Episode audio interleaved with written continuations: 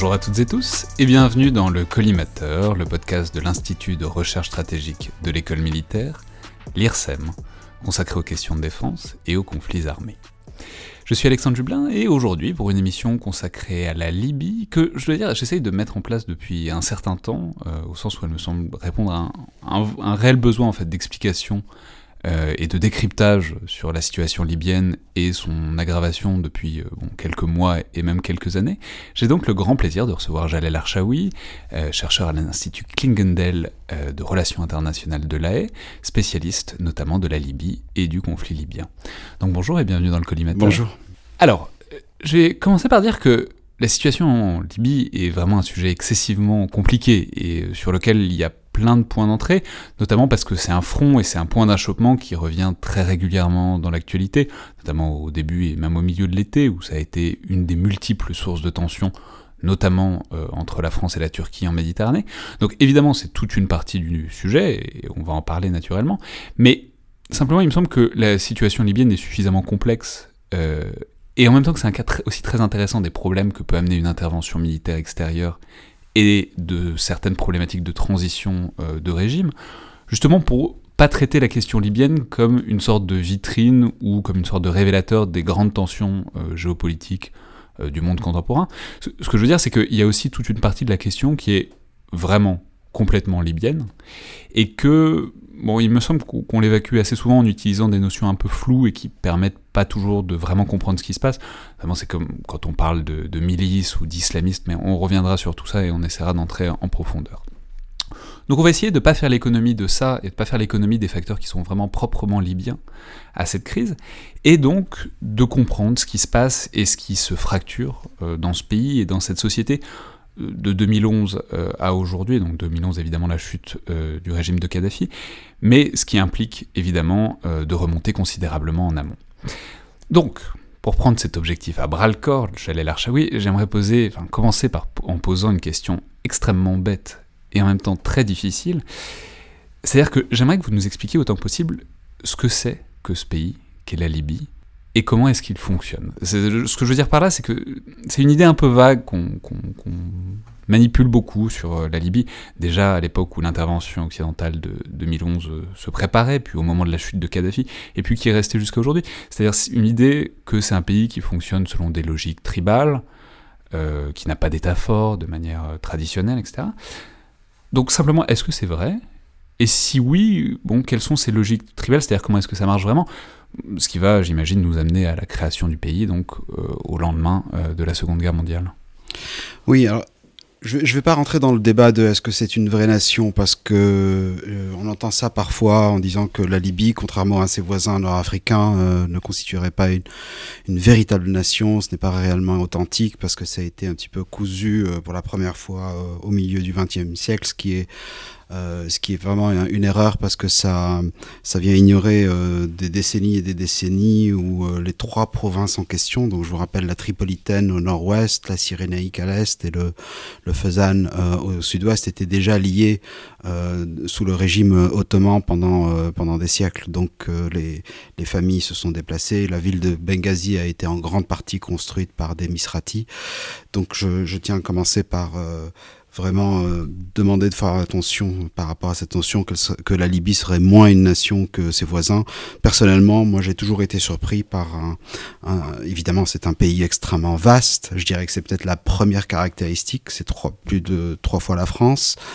Euh, pour une démographie qui est extrêmement petite. Donc on est à peine à 6 ou 6,5 millions aujourd'hui. Il faut se souvenir qu'on est au-dessus des 100 millions pour un territoire plus petit juste à l'est. Euh, L'Égypte, qui n'a pas de pétrole, qui a un peu de gaz. Et euh, vous voyez donc déjà d'un point de vue structurel, euh, on commence à se rendre compte qu'il y a quelque chose d'exceptionnel. Euh, C'est-à-dire c'est à la fois un pays très vide, très grand, très vide et très riche par ses ressources naturelles. Quoi. Voilà, et ça, ça a des conséquences euh, sur le plan des craintes idéologiques des uns et des autres qui sont absolument intenses. Euh, parce que ça veut dire quoi concrètement? C'est-à-dire que n'importe quelle idéologie, n'importe quelle administration, n'importe quel euh, cabinet ou gouvernement, même complètement incompétent, a de fortes chances de réussir. Donc, si vous parce que parce qu'il y a des moyens structurels. Voilà, il y a tellement d'argent, il y a un emplacement tellement enviable, ça c'est une autre caractéristique inhérente à la géographie, l'emplacement par rapport à l'Europe, par rapport euh, c'est un cliché que je vais dire, mais c'est véritablement un, ventre mou par rapport au reste de l'Afrique. On n'a pas envie d'entrer en Afrique quand on est euh, la Turquie ou la Russie ou n'importe quel autre pays du Nord, à travers l'Algérie ou l'Égypte. C'est trop compliqué, ce sont des États trop forts, des démographies trop épaisses. Et donc on se, on se tourne forcément euh, vers, vers la Libye. Mais alors revenons simplement sur donc l'origine du pays. Donc vous l'avez dit, c'est trois provinces, provinces ottomanes, qui ensuite sont récupérées au moment du lent délitement de l'Empire ottoman par l'Italie. Et donc, comment est-ce que comment est-ce que tout ça se configure donc en 1945 quand l'Italie perd toutes ses possessions outre-mer? Deux, choses. Là, déjà euh, sur le côté tribal, il faut faire très attention encore une fois parce que effectivement, la dimension tribale est très importante. Le grand problème, c'est que cette importance-là varie. Elle n'est pas uniforme à travers tout le tout le, le territoire national. Si on va euh, à l'est, par exemple, effectivement, ce sont des tribus qui sont toutes euh, très arabes, très bédouines, avec un sens de l'histoire qui est euh, relativement similaire. Et dès qu'on se déplace vers les grandes villes très, très importantes démographiquement au nord-ouest, on se rend compte que c'est beaucoup plus une mosaïque. Il y a une dimension turque, il y a une, une dimension amazir, bien sûr. Euh, il y a la dimension. c'est-à-dire des Berbères, des Berbères, euh, donc les mêmes peuples que, les, que les, Kabyles, les Kabyles d'Algérie, par exemple. Et ça veut dire que quand on dit, voilà, par exemple, quand certains historiens disent que tout est tribal en, en Libye, c'est un acte politique que de dire ça, puisqu'on montre, euh, volontairement ou non, une sympathie par rapport à l'Est libyen.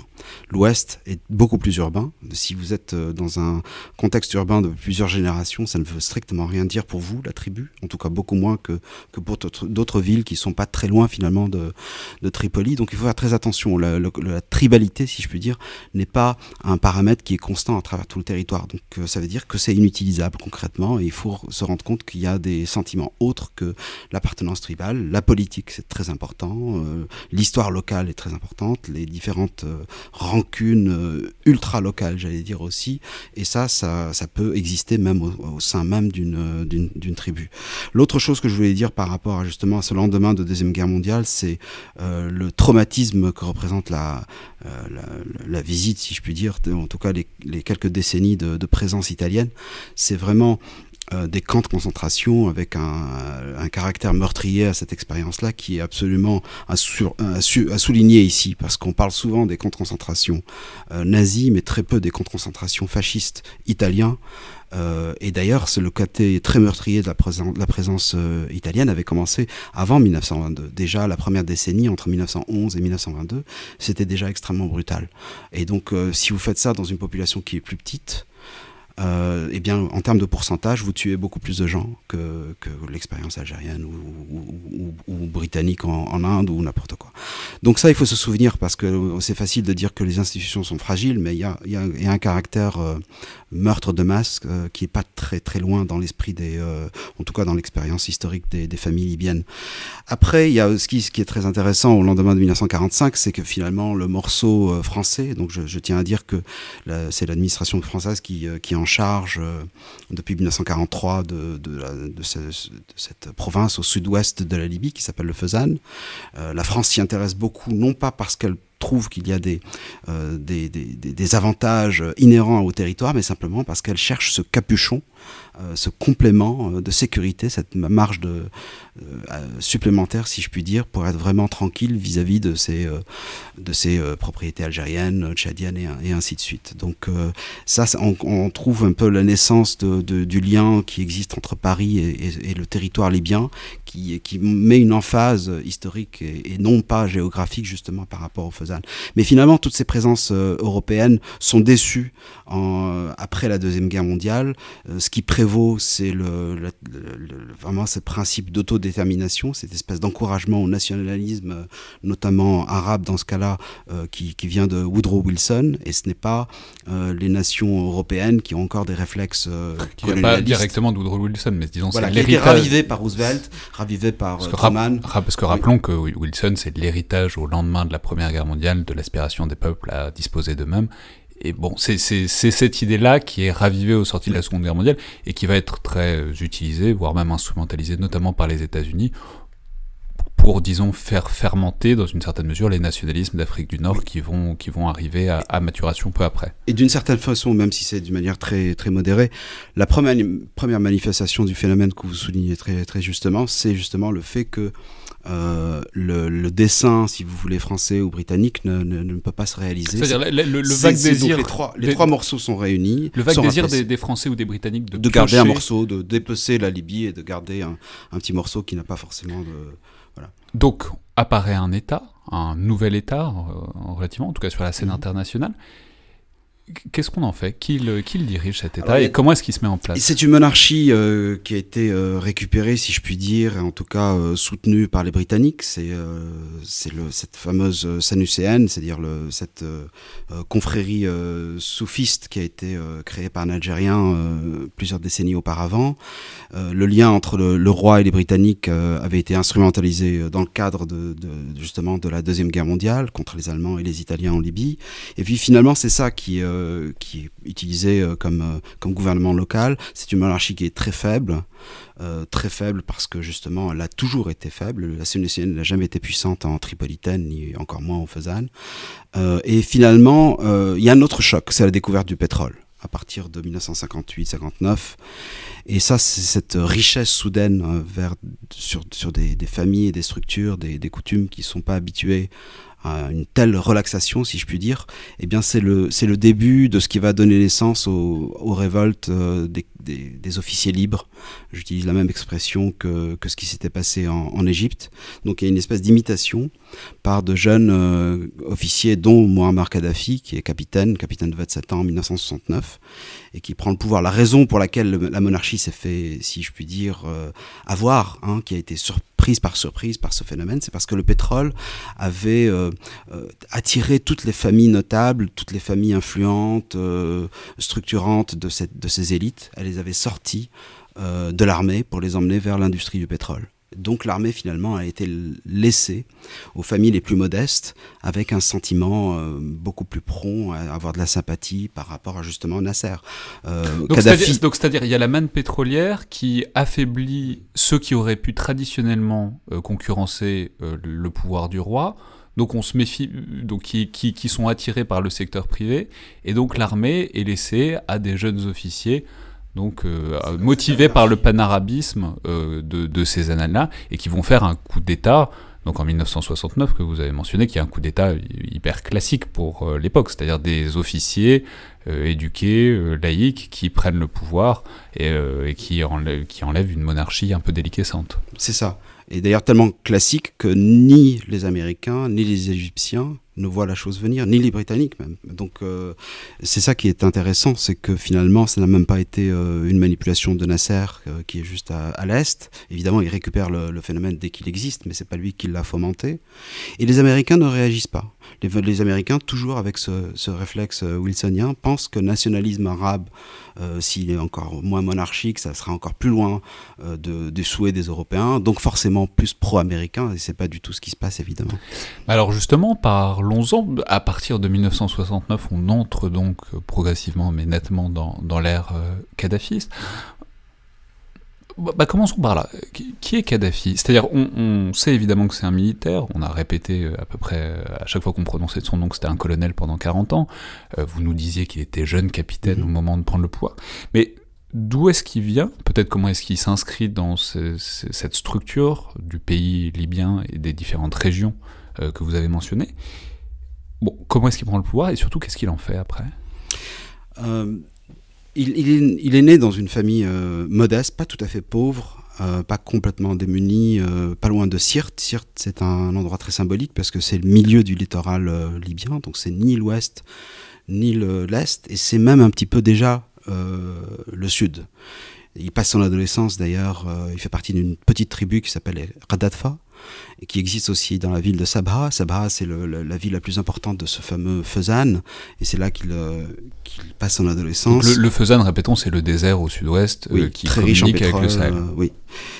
Absolument, oui. Et, euh, et, en fait, il, il, euh, grâce à cette invention qui fait que la radio se démocratise à travers le transistor, il, il écoute euh, Nasser pendant toute son, adolescence. C'est là qu'il forge son sentiment anti-israélien, pro-palestinien, pan-arabiste, pro-socialiste, voilà, plutôt laïque, et ainsi de suite. Donc c'est ça l'éducation du jeune Kadhafiste. C'est quelqu'un qui naturellement est très, très, très charismatique. Il a un don pour le fait de pouvoir euh, retenir toutes les particularités, tous les détails un petit peu ésotériques qui, qui font l'histoire de chaque tribu, de chaque communauté, de chaque ville. C'est quand même un, pays énorme. Il n'y a pas Internet à l'époque, donc il a une capacité presque surhumaine, euh, géniale, de, se souvenir de toutes les, les, vengeances, les rancunes et ainsi de suite. Donc c'est ce qui va lui permettre de, de, subvertir et de manipuler tout cela euh, pendant quatre décennies. Et il est suivi, il est suivi par ses camarades de l'académie militaire. Mais, alors simplement, c'est lui qui lance le truc ou est-ce que c'est... Euh, c'est plutôt collégial, c'est plutôt une, une bande d'officiers, de, euh, tous euh, avec une vision... D'ailleurs, il y a le, fameux Khalifa Haftar qui est avec lui, il est complètement... On aura le temps de largement en reparler. Il est très impressionné, il, il, considère Muammar Kadhafi comme son, son frère aîné, mais c'est plus un, un groupe, hein, la, la caractéristique de Kadhafi, c'est pas plus de pouvoir, c'est plus de charisme c'est plus d'éloquence, par exemple, plus de rapidité d'esprit. Et le, vraiment, le, début de, de l'ère Kadhafi commence en avril 1973. Il donne un discours euh, historique dans la ville de Quatre ans déjà après le renversement de la monarchie. Mhm.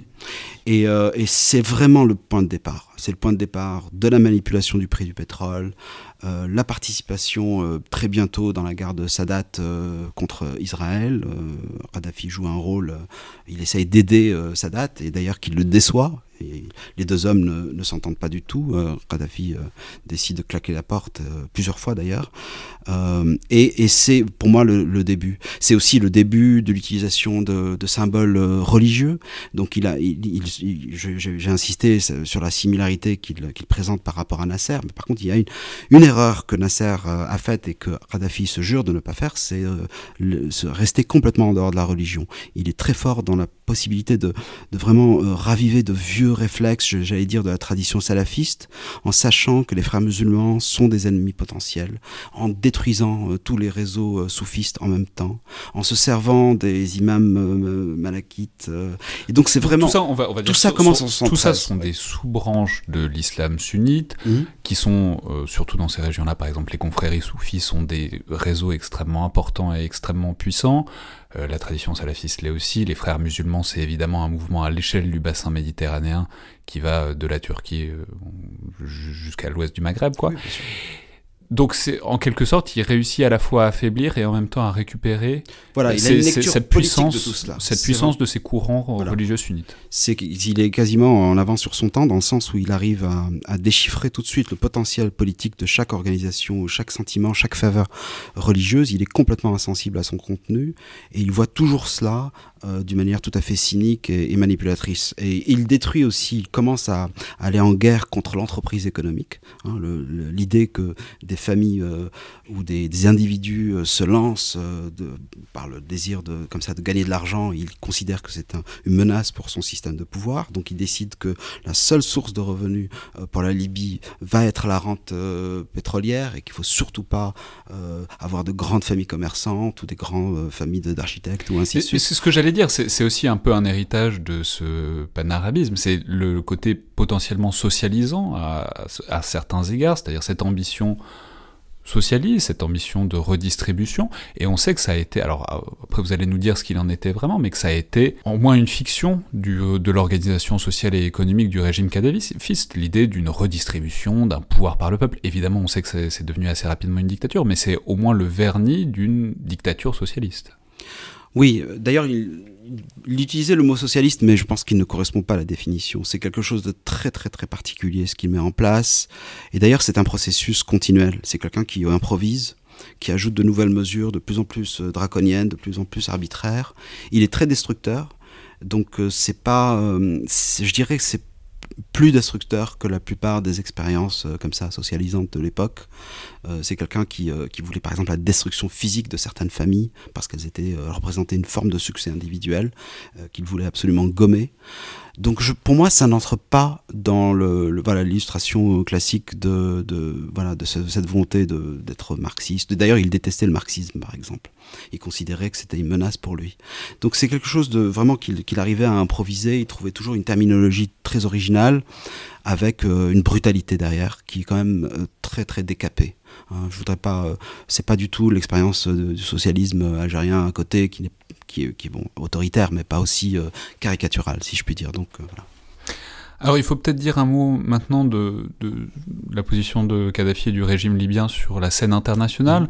notamment faut dire, alors on ne peut pas rentrer dans tous les détails, mais au moins il faut parler d'une séquence qui est importante, c'est la séquence des années 80, où la Libye de, de, Kadhafi s'oppose très frontalement euh, aux États-Unis et notamment au régime de, de, Ronald Reagan, ce qui amène à un certain nombre d'incidents, notamment le bombardement de Tripoli par les Américains en 1986, où Kadhafi est pas loin de, de mourir sous les décombres mais aussi des épisodes qui sont restés très longtemps dans l'image qu'a eu Kadhafi euh, sur la scène internationale, des, épisodes de terrorisme international, notamment les, célèbres attentats euh, de l'OKRB et euh, du vol 772 du TA en 1988 et 1989. Donc, bon, du terrorisme, voilà, il fait, il fait exploser des avions. En gros, il commandite des attentats à la bombe dans des avions. Donc, peut-être dites-nous quelque chose de cette séquence où, clairement, Kadhafi sort euh, de, la communauté internationale. En tout cas, voilà, ça devient un État euh, voyou en quelque sorte.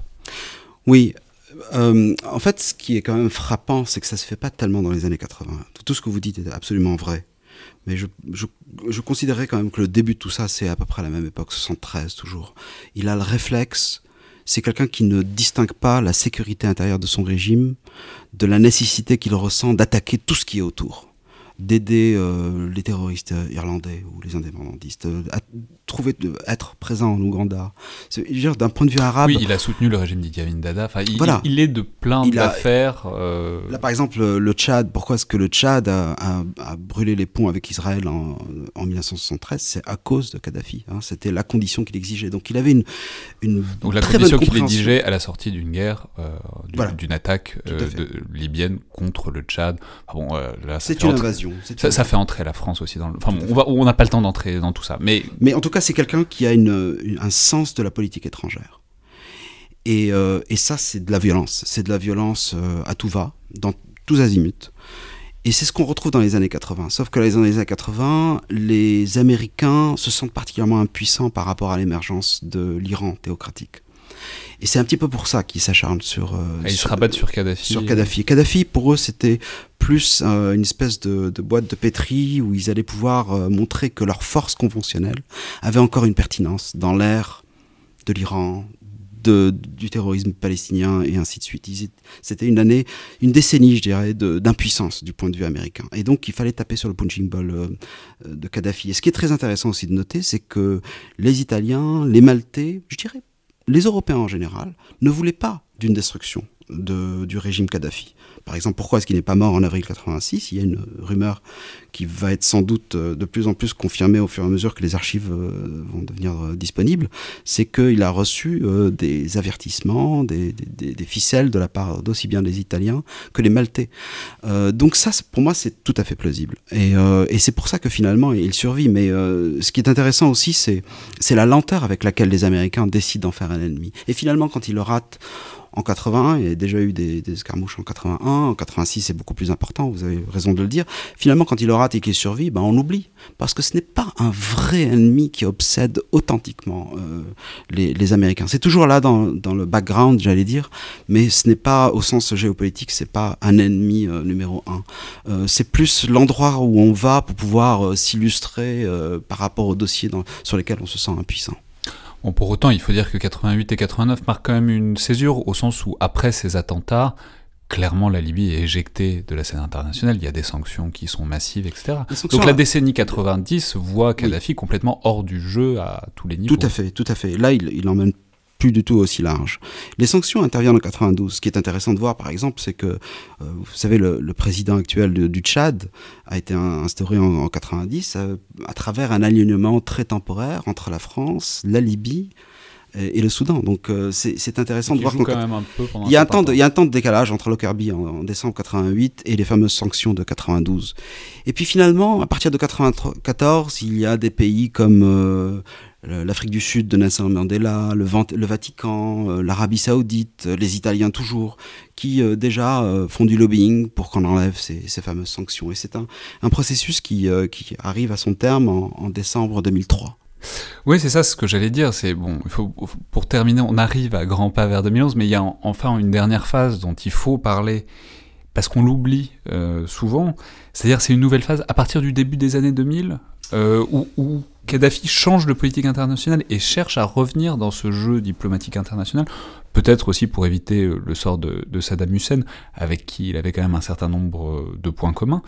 Alors on s'en souvient parfois avec l'épisode un peu, voire très gênant de, 2007, où il vient planter sa tente dans les palais de l'Élysée de Nicolas Sarkozy, etc. Mais faut dire que ça fait partie de toute une phase de rapprochement très général, où euh, la Libye se présentait comme un allié contre le terrorisme islamique, et la France y a cru, mais la France est loin d'être le seul pays à y avoir cru, et la plupart des pays occidentaux ont joué un, jeu semblable au début des années 2000.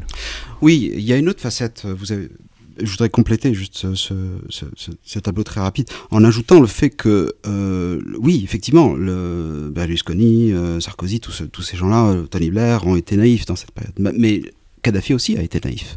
Kadhafi a beaucoup perdu. Il a fait toutes ses erreurs, je dirais la plupart des erreurs euh, cruciales, stratégiques qu'il a faites durant son, règne de 42 ans, c'était entièrement concentré dans les dernières années, disons de 2004 à, 2011, par exemple, le fait de libérer euh, les opposants islamistes sous l'influence du Qatar. On, pense toujours que le Qatar a commencé à intervenir à l'intérieur des affaires libyennes euh, qu'en 2011. En réalité, ça a commencé en 2005. Et, c'est intéressant parce que ça s'est fait euh, à travers ce programme britannico-américain selon lequel il fallait à tout prix libéraliser la Libye. Kadhafi s'était engagé à cela. Il avait peur de retomber sous un régime de sanctions et il promettait donc de facto contre son gré presque, hein, de libéralisation économique et politique. Et celle qui lui faisait le plus peur, c'est la la libéralisation économique. Et c'est pour ça qu'il a fait toutes ces concessions qui à mon sens sont une erreur, hein, une erreur tactique de son point de vue, c'est de libérer tous ses opposants dans les dernières années, à travers son fils, à travers ce dialogue extrêmement intime, malsain avec le Qatar. Euh, voilà.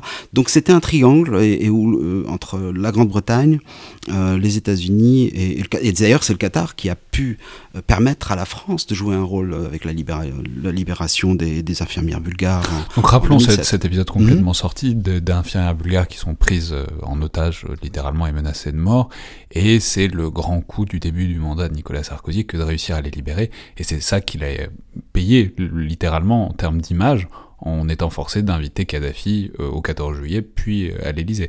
Donc c'est donc c'est vraiment par le Qatar que euh, Kadhafi revient sur cette scène internationale, ce qui, selon vous, est le début de la fin d'une certaine manière. C'est le début de la fin, absolument. C'est une série d'erreurs du point de vue de Kadhafi, parce qu'on se souvient d'un Kadhafi absolument odieux, obscène, abusif, voilà, capricieux, mais c'était une période aussi où, où son, son, système était dégadant et ses fils faisait erreur sur erreur et il n'avait plus la vivacité d'esprit que je décrivais tout à l'heure dans ces dernières années. Et ça, c'est surtout au nom de cette première intervention, si vous voulez. C'est pas une intervention militaire, c'est une intervention idéologique et économique contenter les Britanniques et les Américains.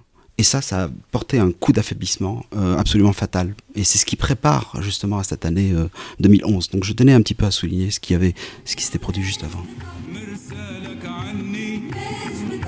مرسالك عني ليش بطا مرسالك غاب ولا من جاب؟ سلامك لا جاني عتاب سلامك لا جاني عتاب ولا من مداريت جواب ولا عالمني بخبارك ليش مخاصمني. بخبارك ليش مخاصمني. ولا يعرف هالاسباب ولا ما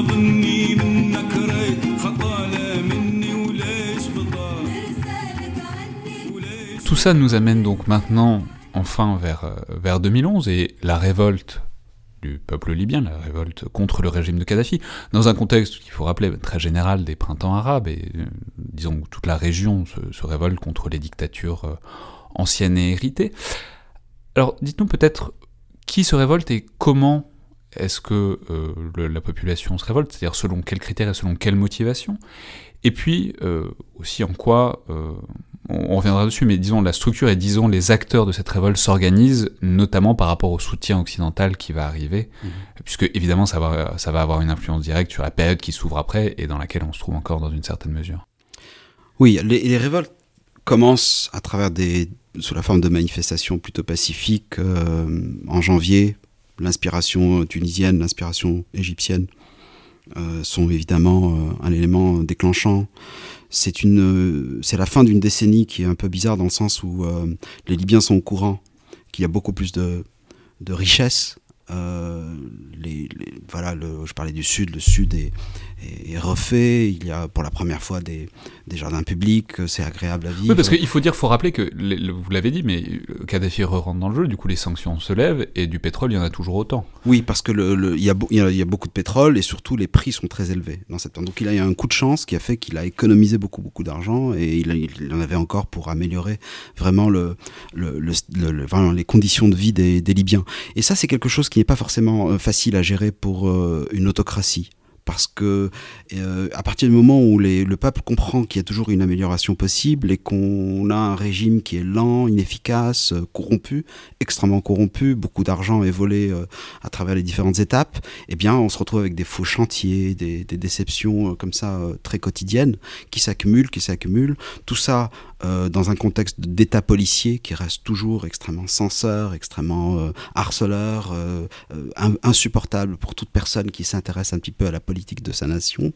Donc voilà, c'est un petit peu euh, je veux dire, la, richesse extraordinaire de ces des années 2000, c'est finalement un des, facteurs euh, catalystes euh, pour, euh, pour ce moment en, février 2011. Donc les, le, moment où la révolte, en tout cas les, les manifestations deviennent militarisées, deviennent violentes, c'est le 15 février à l'est, dans la ville d'Al-Baïda, qui est pas loin de Benghazi le lendemain déjà, le 16 février, ça arrive à Benghazi. Mais ce que je voudrais dire aussi, parce que ça on le sait, on sait que les, révoltes ont, se disant, commencé euh, d'abord à l'Est. Mais vous savez, d'une manière quasiment instantanée, c'est-à-dire au même moment, dès le 17, 18, 19 février, il y avait aussi beaucoup de Libyens dans l'ouest qui prenaient des risques, à Tripoli évidemment, mais dans des villes, par exemple, la grande ville de Zawiya, je dis grande parce que c'est quand même 250 000 habitants à, l'ouest de Tripoli, euh, une ville très complexe avec euh, beaucoup de tribus et ainsi de suite. Euh, Zintan, Zintan, une ville que la France connaît bien parce qu'elle a travaillé avec cette petite ville dans les une ville arabe dans les montagnes amazir de, de l'ouest. toutes ces, tous ces endroits appartiennent à l'ouest. Donc finalement, les révoltes ont eu lieu d'une manière quasi simultanée à partir de la mai-février 2011 euh, et il ne faut pas se souvenir de simplement voilà d'une naissance simplement à l'est avec un temps de retard. Bien sûr, mais du coup le, côté le caractère simultané que vous évoquez pose la question de qui et comment. C'est-à-dire, est-ce que, ce que, ce que le fait que ce soit si simultané explique qu'il y a quelque chose, disons, de transversal, d'idéologique, que c'est pas simplement des groupes qui, en fonction de solidarité ancienne, en profitent. Est-ce que c'est par exemple comme en Tunisie où c'est la jeunesse Enfin, qui se révolte et selon quelle, disons, ligne de fracture quoi? Bon, le, côté euh, jeunesse est, très important, mais euh, chaque fois que je me suis penché... C'est une population jeune, la Libye à Oui, très jeune. Elle est aussi jeune que les, que les populations euh, voisines. C'est typiquement le voilà, c'est les moins de 30 ans représentent 60% de la population. mais ce qui est intéressant, c'est à chaque fois le rôle des, des gens qui avaient, disons, entre 45 et 65 ans. Euh, à ce moment, ce moment clé, ce point d'inflexion qui est euh, février-mars 2011. À chaque fois que je creuse un petit peu dans telle ville ou telle autre ville, évidemment l'histoire change à chaque fois en fonction des, des localités, c'est extrêmement ultra local j'allais dire, mais il y a toujours une, une certaine cohésion, un sentiment de solidarité de deux générations différentes qui s'autoprotègent, qui se, qui s'entraident, qui refusent de se, de se trahir. C'est pour moi, c'est pas tellement un phénomène d'âge euh, forcément. Et, et, d'ailleurs, ce qui est intéressant aussi, c'est que c'est pas forcément les villes qui étaient les plus délaissées par, euh, par Kadhafi qui étaient les seuls à se révolter. Il y avait certaines villes, par exemple la fameuse ville marchande de Misrata, 350 000 habitants, avait vécu une décennie euh, tout à fait prospère. Euh, et c'est pourtant elle qui se révolte, une, une des villes qui se révolte d'une manière la, plus dure et la plus radicale. L'autre chose que je voulais dire aussi, c'est que finalement les Libyens étaient tout à fait seuls, livrés à cette incertitude de, savoir si oui ou non les risques extraordinaires qu'ils avaient, avaient pris allaient pouvoir marcher pendant un, un mois donc du 15 février au 19 mars, ils ne savaient pas si oui ou non l'OTAN allait venir à la rescousse, si oui ou non ils allaient recevoir des armes du Qatar, et ainsi de suite. Donc euh, d'un point de vue historique, l'existence de ces euh, quatre ou cinq semaines où les Libyens sont tout à fait seuls face à un régime qui est très bien armé, euh, très bien organisé, avec des mercenaires venus d'Afrique, de Russie, et ainsi de suite, il faut quand même s'en souvenir. C'est pas les Libyens qui se révoltent parce qu'ils savent déjà à l'avance que l'Occident va venir les aider. Ça c'est très important. Mais alors du coup, cette révolte, comment elle s'organise? C'est-à-dire autour, autour, de quels acteurs? Est-ce qu'il y a des acteurs qui émergent dès maintenant? Est-ce que c'est des acteurs qui jouaient déjà des rôles politiques euh, dans leur coin et qui sentent euh, l'occasion venir? Comment est-ce que ça se structure?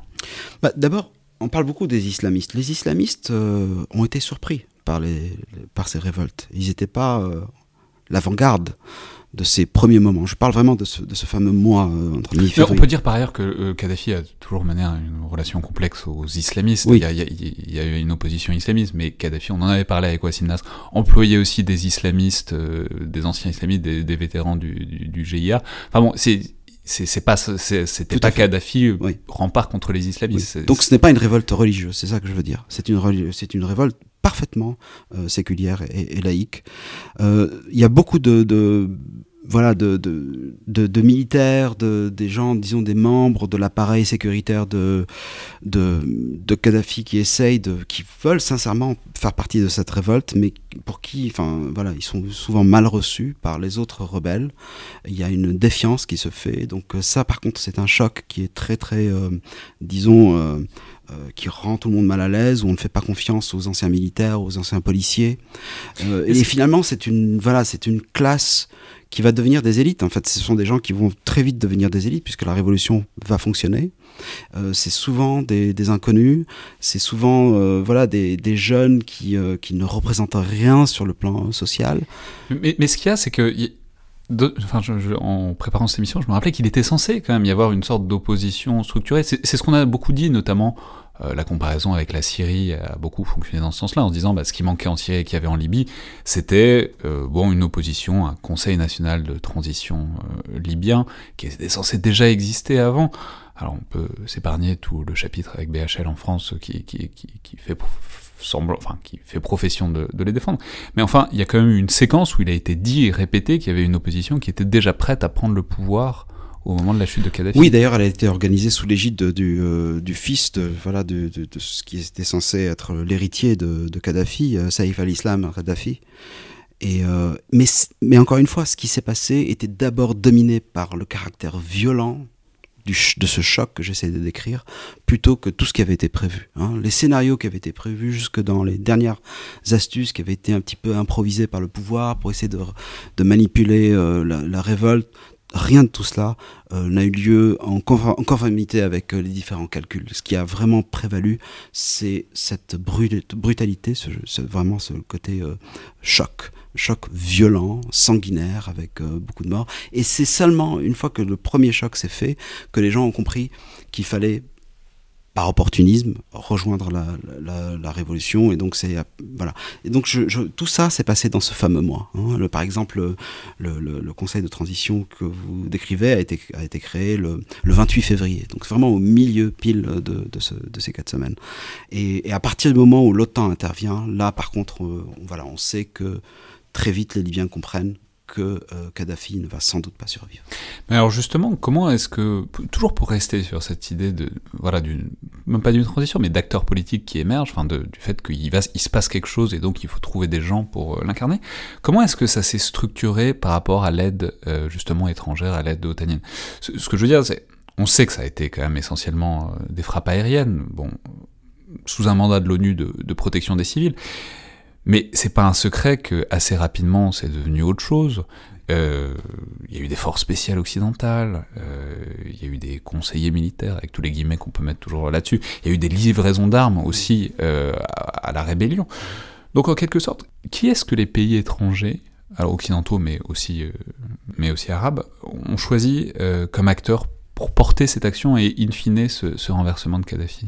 Là, en fait, ce qui s'est passé, c'est que l'objet qui est intervenu, cette énorme coalition, hein, qui se disait la coalition de l'OTAN, mais il y a beaucoup de pays qui ne font pas partie de l'OTAN qui, qui appartenaient à cette coalition n'était pas une famille harmonieuse qui était d'accord sur ce qu'il fallait euh, faire, accomplir euh, dans, cette Libye euh, post-Kadhafi. Ils ne savaient même pas s'il fallait éliminer Kadhafi. Donc il y avait une forte, voilà, une forte différence entre ce que le Qatar avait à l'esprit et ce que la France, qui se disait amie très proche du Qatar, avait à l'esprit, par exemple. Il y avait un, voilà, il y avait déjà une inimitié entre les Émirats arabes unis qui ont fait partie des, des avions qui ont bombardé donc aux côtés de l'OTAN euh, les forces de Kadhafi en 2011, étaient allées en grande partie pour venir contrecarrer le Qatar.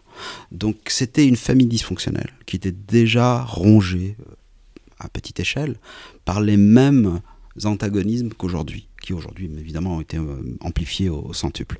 Et la rébellion elle-même était divisée dès le mois de début mai 2011.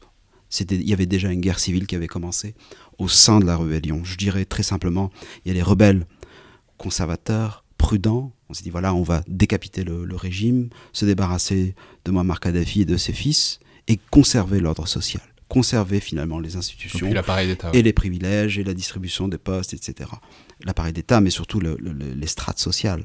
Et il y avait euh, l'autre moitié, celle que j'appellerais la rébellion révolutionnaire, donc tout à fait radicale, très dure, qui voulait absolument tout changer, qui considérait que la mort de Kadhafi n'était que le début, que c'était seulement là qu'on commence à se chauffer, euh, et vraiment absolument changer toutes les facettes du système libyen. Et c'est le début de la guerre civile qui continue à ce jour.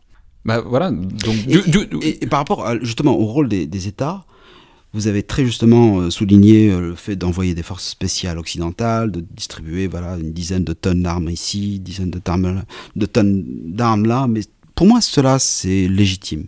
Ça s'est fait dans les règles de l'art, on sait très bien qu'on ne peut pas avoir strictement que des frappes aériennes. Par contre, je souhaite quand même euh, mettre toute l'emphase que je peux sur ce qu'a fait le Qatar. Le Qatar a distribué plus de 20 000 tonnes d'armes. Hein. Euh, la France elle les a distribués à qui? Elle les a distribués qu'aux islamistes et aux révolutionnaires durs.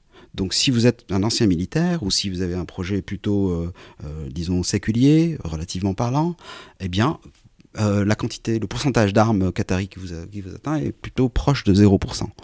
Et cette, euh, ce favoritisme très idéologique n'était pas prévu. C'était pas, euh, voilà, pas un complot entre la France de Sarkozy, qui est connue pour sa, sa, fameuse proximité très personnelle avec, avec Doha. Ça faisait pas partie de ce que la France souhaitait. D'ailleurs, les services français ont commencé à s'alarmer de l'improvisation qatari très tôt. Hein. C'est comme ça que finalement euh, les, Français, quand ils envoyaient des armes, là pour le coup c'était pour les anti-islamistes parce qu'ils voulaient un petit peu rattraper la sauce et contrecarrer cette euh, action au sol qu'on ne pouvait plus arrêter, c'était trop tard. Ni les Américains ni les Français ne pouvaient arrêter euh, cette idée que le Qatar ne faisait pas ce qu'on lui avait demandé, ne, ne faisait pas tout ce qu'il disait, et on ne pouvait pas finalement sous-traiter la Libye auprès d'un pays du Golfe. Ça, c'était déjà une mésaventure assez amère qui avait déjà, euh, si vous voulez, gâché d'une certaine façon euh, le bon déroulement de 2011. Le comportement de l'OTAN, moi je suis plutôt un défenseur de, de, de, comportement de l'OTAN.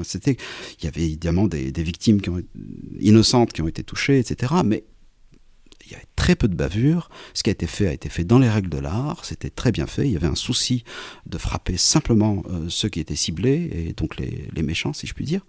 Par contre, là où ça a complètement dérapé, c'est l'action au sol d'un État qui n'est ni européen, ni membre de l'OTAN, qui est un État du Golfe, qui s'appelle le Qatar.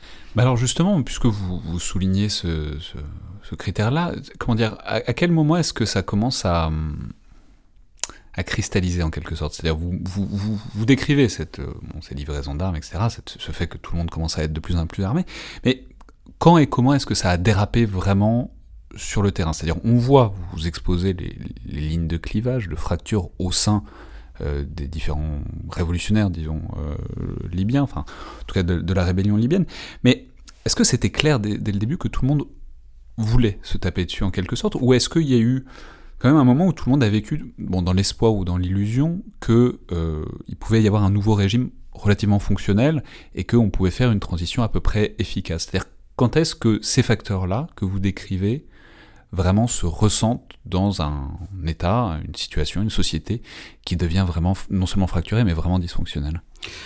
Les acteurs le savent très vite. Hein, je dirais, euh, comme je le disais tout à l'heure, dès le début mai. Donc voilà, les premières frappes de l'OTAN, c'est le 19 mars. 1er mai, on sait déjà que ça va très très mal. On sait déjà qu'il y a une guerre civile à l'intérieur de la rébellion. Il y a le fameux meurtre euh, du général euh, Wanis en, juillet. C'est un, voilà, un général qui appartenait à la rébellion, qui est tué par une autre faction de, la rébellion. Donc et, par contre, on maintient les apparences. C'est-à-dire que le public occidental ne le sait pas. Le public, euh, si vous voulez, euh, les civils euh, libyens ne, le savent pas. ils sont trop préoccupés par, la guerre officielle, c'est-à-dire la guerre entre la rébellion et le régime, hein, qu'il faut quand même mener et gagner. Hein. On sait que à partir du mois d'octobre. Mais disons que tous les acteurs qui appartiennent aux différentes structures de la rébellion savent qu'il y a une guerre civile qui a commencé.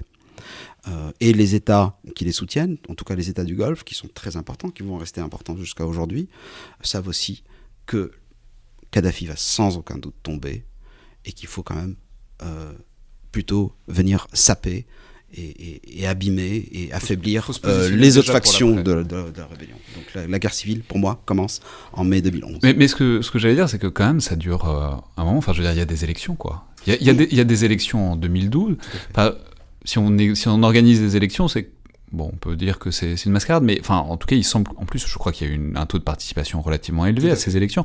Donc, en tout cas, il y a au moins pendant un certain temps, on peut caresser un espoir à certains niveaux euh, de la population et même des décideurs qu'il y a quelque chose qui peut s'enclencher et qui, peut marcher.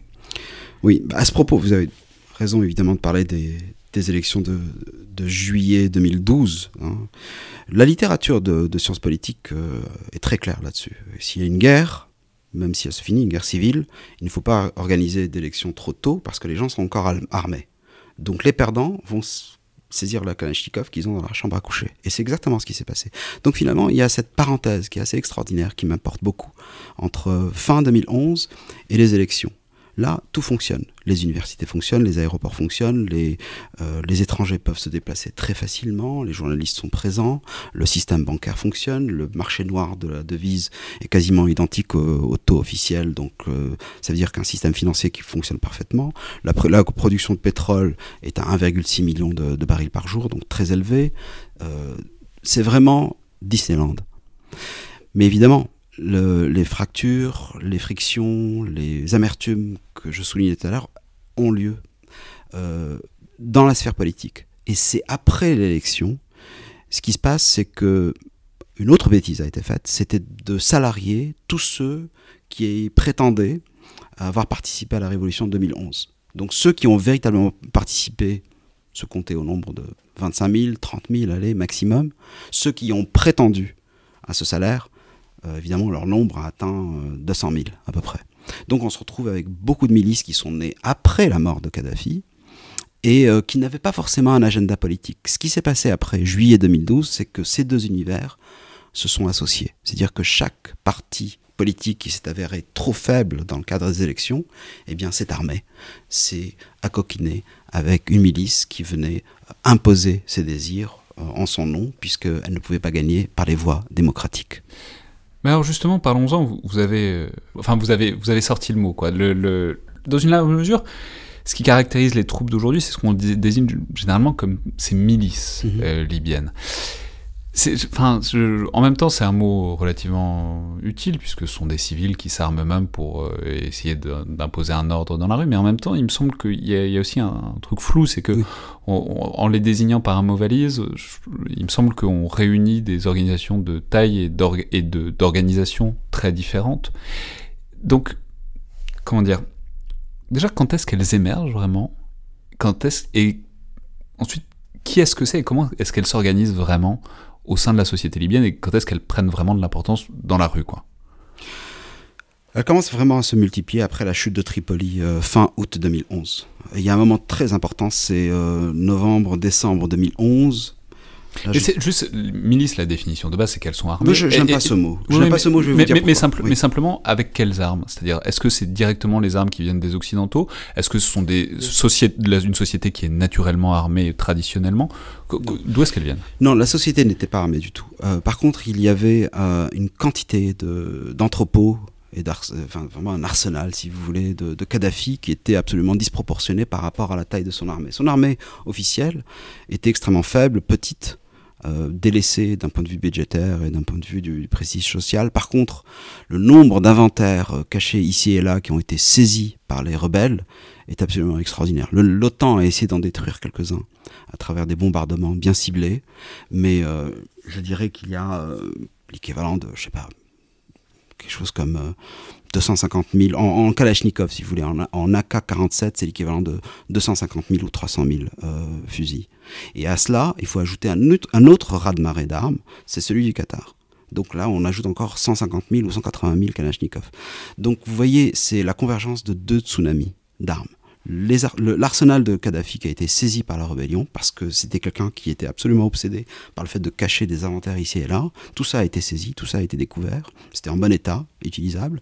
Euh, Misrata, aujourd'hui, en 2020, euh, conserve les inventaires qu'elle a saisis euh, en 2011, et c'est ce qui, en partie, fait sa force. Et il y a aussi les injections extérieures. Donc c'était un petit peu un, un scénario catastrophe qui s'est fait, et par-dessus ça, vous ajoutez un raz-de-marée de dollars, d'argent.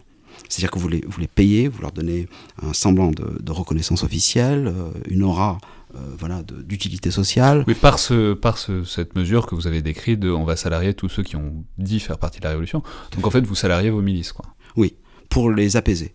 Donc c'est vraiment l'erreur classique, c'est de dire, puisqu'on va les gaver d'argent et donc ils vont se calmer et laisser. Euh, c'est évidemment le contraire qui s'est passé parce que ça agit comme un, une espèce de voilà d'injection de, capital qui leur a permis de, croître en tant que business, de, s'improviser dans d'autres activités illicites. Mais, alors du coup, je, vous ai interrompu, mais vous disiez que vous n'aimiez pas le mot de milice. Donc comment décrire ces groupes? Oui, le, mot milice en, arabe libyen, c'est les milichiettes et c'est une insulte. Donc quand on dit milichiettes, c'est à dire que on ne t'aime pas. Et donc ça veut dire quoi? Ça veut dire que certains groupes armés sont gentils et d'autres sont méchants. Et c'est pas du tout ce qu'il faut faire analytiquement. Il faut accepter que ce sont juste, c'est juste une constellation très très diverse de groupes armés. Et rester avec ce, ce, ce, ce mot très très très sec et très neutre qui dit voilà, si vous avez des, des groupes qui n'obéissent pas à une hiérarchie euh, centralisée d'un État qui ressemblerait au Danemark, c'est-à-dire avec une transparence euh, verticale parfaite, eh bien ce sont des groupes armés. Tant qu'ils ont leur agenda individuel et qui, n'obéissent pas forcément à la loi, eh bien ce sont des groupes armés qui ressemblent à des formations. de quoi? C'est des quartiers? C'est des confréries? C'est des familles? Il y a absolument tout. Il y a des, il y a des familles qui, qui ont commencé par protéger leur quartier euh, à titre plutôt légitime et qui, une fois ils ont découvert qu'ils étaient plutôt solides et efficaces, et eh bien, ils ont fait des activités extracurriculaires pour euh, arrondir les, les, fins de mois. Il y a l'inverse. Il y a parfois des groupes parfaitement bandits, des gens qui ont même un historique de gangstérisme avant 2011 et qui, à travers la révolution, avaient l'intention de continuer sous forme de gangsters, mais finalement se sont retrouvés avec euh, une mission par rapport à leur communauté qui était finalement très légitime, très noble, et qui euh, a changé leur image, mais d'une manière justifiée, j'allais dire. Donc c'est vraiment tout et n'importe quoi. Il n'y a pas, a pas deux, trois catégories. Il y a plutôt 20 catégories et encore ça, ça, continue. Il y a aussi des groupes qui sont inspirés par leur, disons, leur doctrine religieuse. Hein, une mission, par exemple, les salafistes conservateurs puristes, euh, qui ont un sens de la sécurité, un sens de la police, un sens de la protection de, la communauté, de leur quartier, avec toujours une tendance quand même à, à se livrer à des activités illicites sur le côté. Euh, mais c'est une approche complètement différente de celle des frères musulmans qui s'intéressent très peu aux problèmes de sécurité interne, de police, euh, de quartier et ainsi de suite. وشافني كاين كيف أحسن منا. عيز باع الدنيا في حياته خايب ظنا مش منا من واقعنا اللي مهبلنا. البؤرة ما ترحم حد قليل من ينجى منا. أما أنا بالنسبة ليا ماسك بدموع تداس العبرة والنفس طايق الضلوع يا مجتمعنا شوف واقعنا شوف شارعنا كل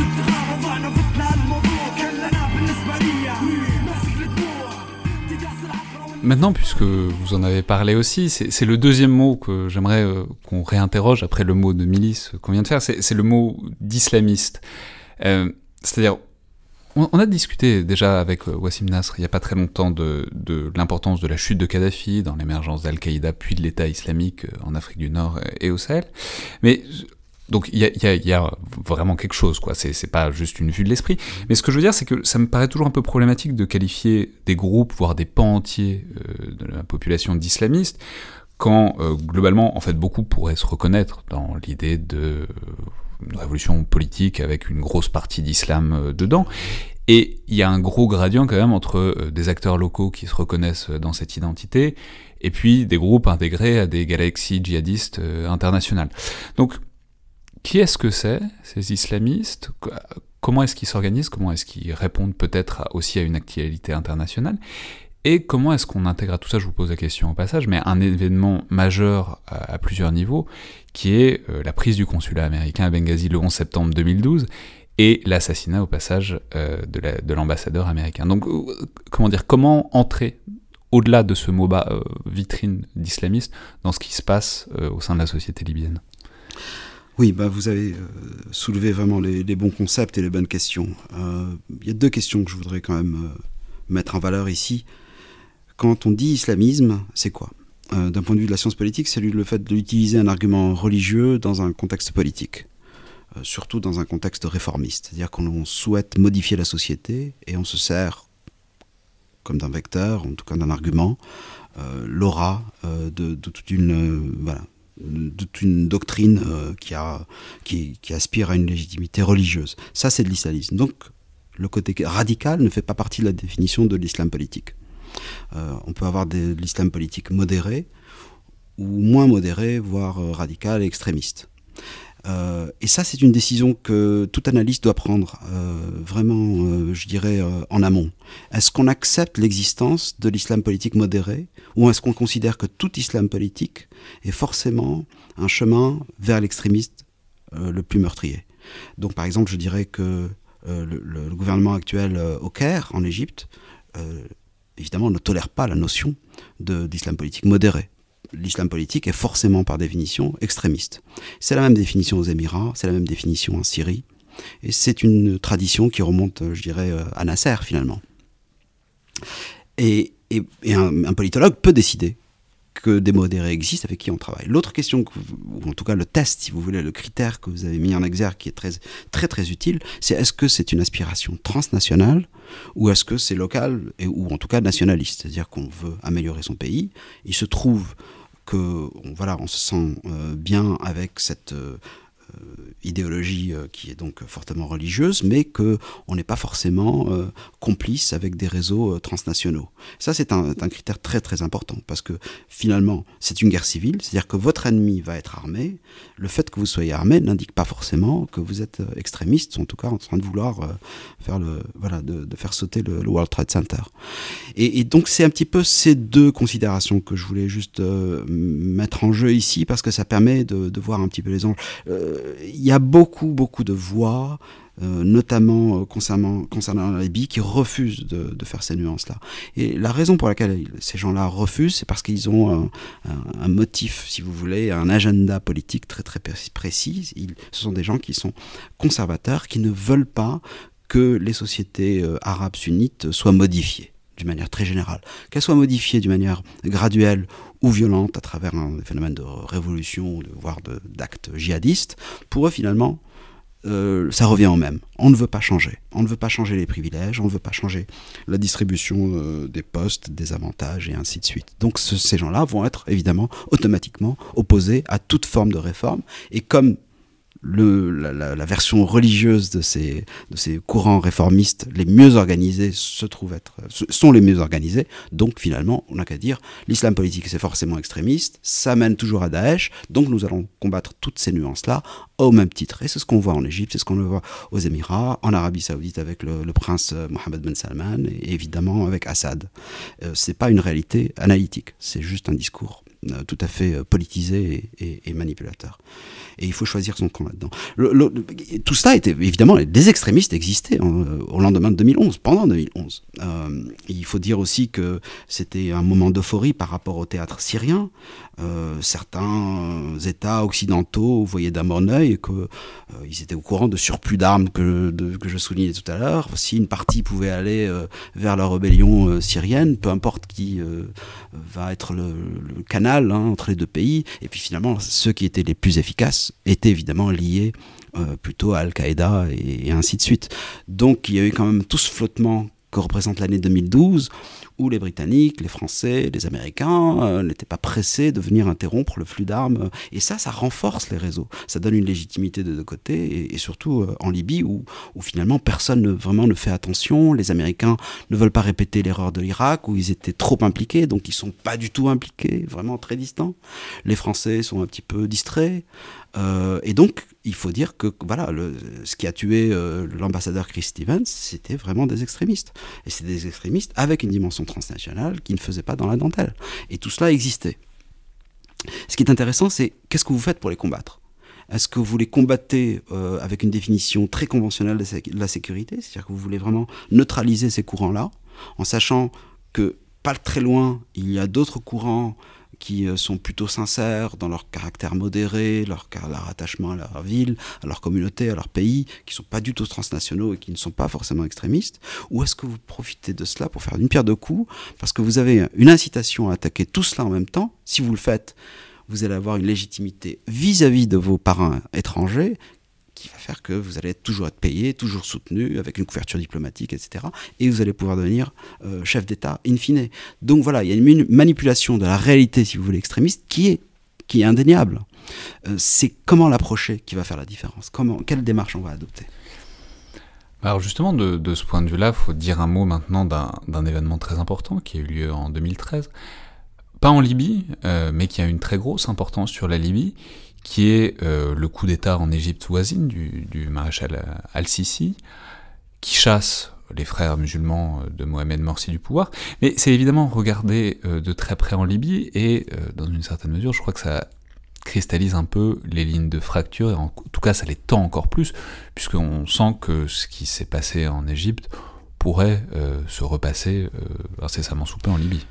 Oui, tout d'abord, la Libye, elle est vraiment dans une direction très inquiétante, indépendamment de l'Égypte. Donc il ne faut pas non plus penser que voilà, c'est l'Égypte qui vient euh, euh, raviver ou en tout cas exacerber les blessures. Les blessures étaient en train de s'approfondir et des abus étaient commis par le côté révolutionnaire, hein, pas le côté euh, conservateur. Mais du côté conservateur, en tout cas les gens qui, qui ont compris que finalement il valait, il valait, mieux corriger, comme on dit, la révolution, donc adopter une narration plutôt contre-révolutionnaire la raison pour laquelle juillet 2013 a été un véritable séisme, une véritable révélation pour eux, c'est que premièrement, ils, ils savaient que tant que l'Égypte n'était pas, entre guillemets, résolue, tous les États étrangers qui étaient susceptibles d'être actifs en Libye allaient être complètement absorbés par l'Égypte. Parce que si vous avez le choix entre régler un problème de 100 millions d'habitants ou 6 millions d'habitants, évidemment, vous allez mettre toutes vos ressources pour le fait d'arriver à une espèce de solution plutôt stable pour les 100 millions d'habitants. Une fois que c'est réglé, la focalisation des efforts, évidemment, se porte immédiatement sur la Libye. Donc les, élites, si vous voulez, les diverses élites euh, euh, libyennes étaient évidemment au courant de cela. Euh, et l'autre chose que ça a fait l'Égypte, c'est que ça leur a, disons, ça leur digéré, ça leur a préfabriqué leur narration. La narration qui a été adoptée par le maréchal Haftar en 2013-2014, c'est pas lui qui l'a inventé. Il l'a juste récupéré auprès de l'Égypte et l'Égypte l'avait récupéré auprès du Golfe. Donc, euh, et c'est quoi? C'est cette astuce. C'est le fait de ne pas euh, tolérer, ni même entrevoir, ni même envisager l'existence possible, ne serait-ce que même théorique, qu'on puisse être un acteur euh, partisan de l'islam politique et modéré à la fois. Voilà, il rejette sous forme d'axiome que ce n'est pas possible. Et c'est la grande astuce rhétorique, si vous voulez, du maréchal Haftar. C'est quelqu'un qui avait agi euh, dans un contexte similaire quand il était euh, opposant à Kadhafi au Tchad. Il savait que si on peut cristalliser le soutien d'États étrangers, eh ben ça devient une espèce de vache à lait, le soutien ne s'arrête jamais, ça ne tarit jamais. Et donc c'est pour ça qu'il était un petit peu en avance sur ses compères. Alors parlons-en maintenant, évidemment, il faut, euh, on a repoussé, on a repoussé, parce qu'il fallait parler de cette situation autour de 2011 et dans l'après-coup de 2011, puisqu'on est encore exactement dans ces lignes de fracture-là. Mais il faut évidemment parler de ce personnage émergent, très important, dominant peut-être à l'heure actuelle, qui est euh, le fameux général Haftar. Alors déjà, vous en avez parlé un tout petit peu tout à l'heure, vous avez évoqué ses liens avec Kadhafi, là vous avez évoqué son passé au Tchad, mais mhm. simplement est-ce que vous pourriez nous expliquer qui c'est, mhm. ce qu'il faisait jusque-là, jusqu'à la chute de Kadhafi, et puis pourquoi et comment est-ce qu'il arrive donc à prendre un, rôle de premier plan? Je crois que c'est aussi assez lié, il va falloir euh, en parler aussi avec la situation de Benghazi, mhm. qui est euh, vraiment la poudrière d'où émerge le, général Haftar. Oui, alors c'est d'abord c'est quelqu'un qui a toujours voulu euh, prendre le pouvoir euh, à l'échelle nationale. Euh, c'est ce qu'il voulait quand il était aux États-Unis. je rappelle qu'il s'est vu offrir la, nationalité américaine en 91. Au départ, c'était un camarade de Kadhafi. Qui a été capturé du fait de son incompétence, il faut le dire, sur le terrain, au Tchad. Il a été capturé par euh, l'ami de la France à l'époque qui s'appelait euh, Issa Abré, hein, le président tchadien, les, les, forces tchadiennes, je devrais dire. Il a été capturé, le programme, ça consistait à le torturer, le garder, euh, le laisser pourrir dans une prison. Les Américains voulait depuis plusieurs années avoir un, un anti-kadhafiste euh, sur le territoire tchadien euh, pour pouvoir mener euh, une espèce de, d'incursion et venir perturber le, donc le pouvoir. Ils, ils l'ont dit voilà, tu as le choix, soit tu pourris en prison et on continue à te torturer, soit tu prends les 400 soldats libyens que tu as avec toi, plus de quelques-uns qu'on a déjà au Tchad, et puis tu les formes, on t'envoie en Irak sous Saddam Hussein. Sous ce programme américain, il était censé constituer une, une petite armée de contrats, un hein, contrat révolutionnaire pour récupérer une terminologie qui était employée, euh, qui provient du Nicaragua. Et c'est quelque chose qu'il n'a jamais fait. Ça a tellement bien marché au fil de l'histoire pour les États-Unis que. Oui. D'ailleurs, il ne le fait jamais. C'est ça qui est intéressant. Donc c'est quelqu'un qui finalement, au fond de lui-même, euh, veut se réconcilier avec Kadhafi. Il n'est jamais un, un anti-kadhafiste redoutable il, se retrouve, euh, le pauvre, en, 91, après la fin de la guerre froide. Plus, personne ne s'intéresse à ce genre de personnage. Il a techniquement la, voilà, la, nationalité américaine. Il n'apprend jamais l'anglais. Il, va passer des années et des années euh, aux États-Unis euh, à vivre reclus. Voilà, il a la possibilité de revoir sa femme en 93 grâce justement à un contact facilité par les Égyptiens avec Kadhafi. Donc vous voyez, c'est pas quelqu'un euh, qui est obsédé de, voilà, c'est pas un, Che Guevara euh, prêt C'est pas, euh, c'est pas le Romaini de, c'est pas, c'est pas, Romaini face au chat quoi. Du tout. Et d'ailleurs, en 2010, il est déjà complètement réconcilié avec Kadhafi. Il ne rentre pas en, en, Libye parce qu'il a quand même un petit peu peur, mais disons qu'il reçoit sa, sa, pension de militaire. ses enfants, 6 sur 7 enfants vivent à Benghazi tranquillement, pas du tout harcelés par le régime.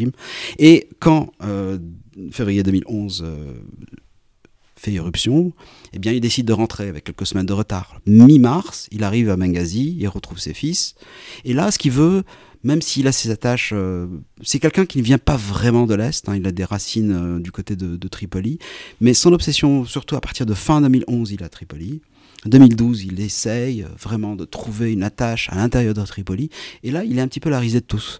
Il est maltraité par tous les autres rebelles. Il représente finalement le kadhafisme alors qu'il s'était cassé la tête à participer à la révolution. Et il est finalement éjecté.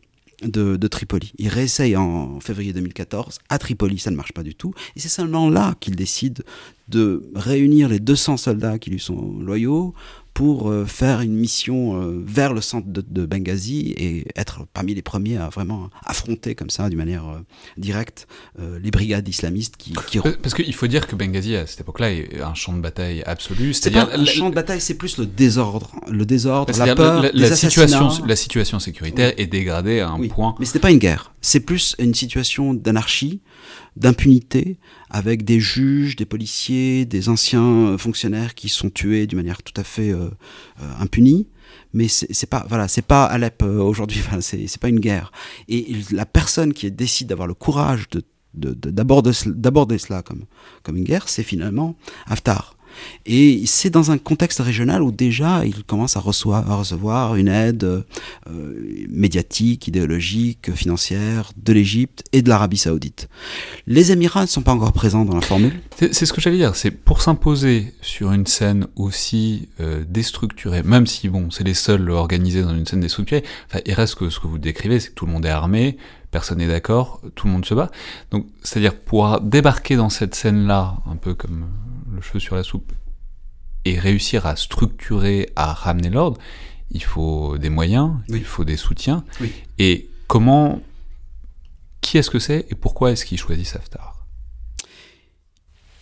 Il choisit Saftar parce que. Donc, on, vous l'avez dit, c'est l'Arabie Saoudite et l'Égypte. Oui, alors là, ils sont plus dans, dans un mode euh, expérimental. C'est-à-dire que c'est un peu des, une pépinière, quoi. Si, voilà, si une figure qui, qui, veut bien proposer ses services pour une petite expérience, on va lui donner un peu d'aide euh, médiatique, comme je disais, un petit peu financière même pas des armes. Enfin, il suffit d'argent, de l'argent pour retrouver des armes en Libye, c'est pas, c'est pas compliqué. Donc c'est plutôt une phase expérimentale.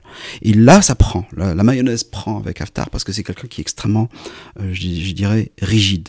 Et d'un point de vue strictement mathématique, si votre but c'est de plaire à des sponsors étrangers, des parrains étrangers, il vaut mieux ne pas faire dans les nuances.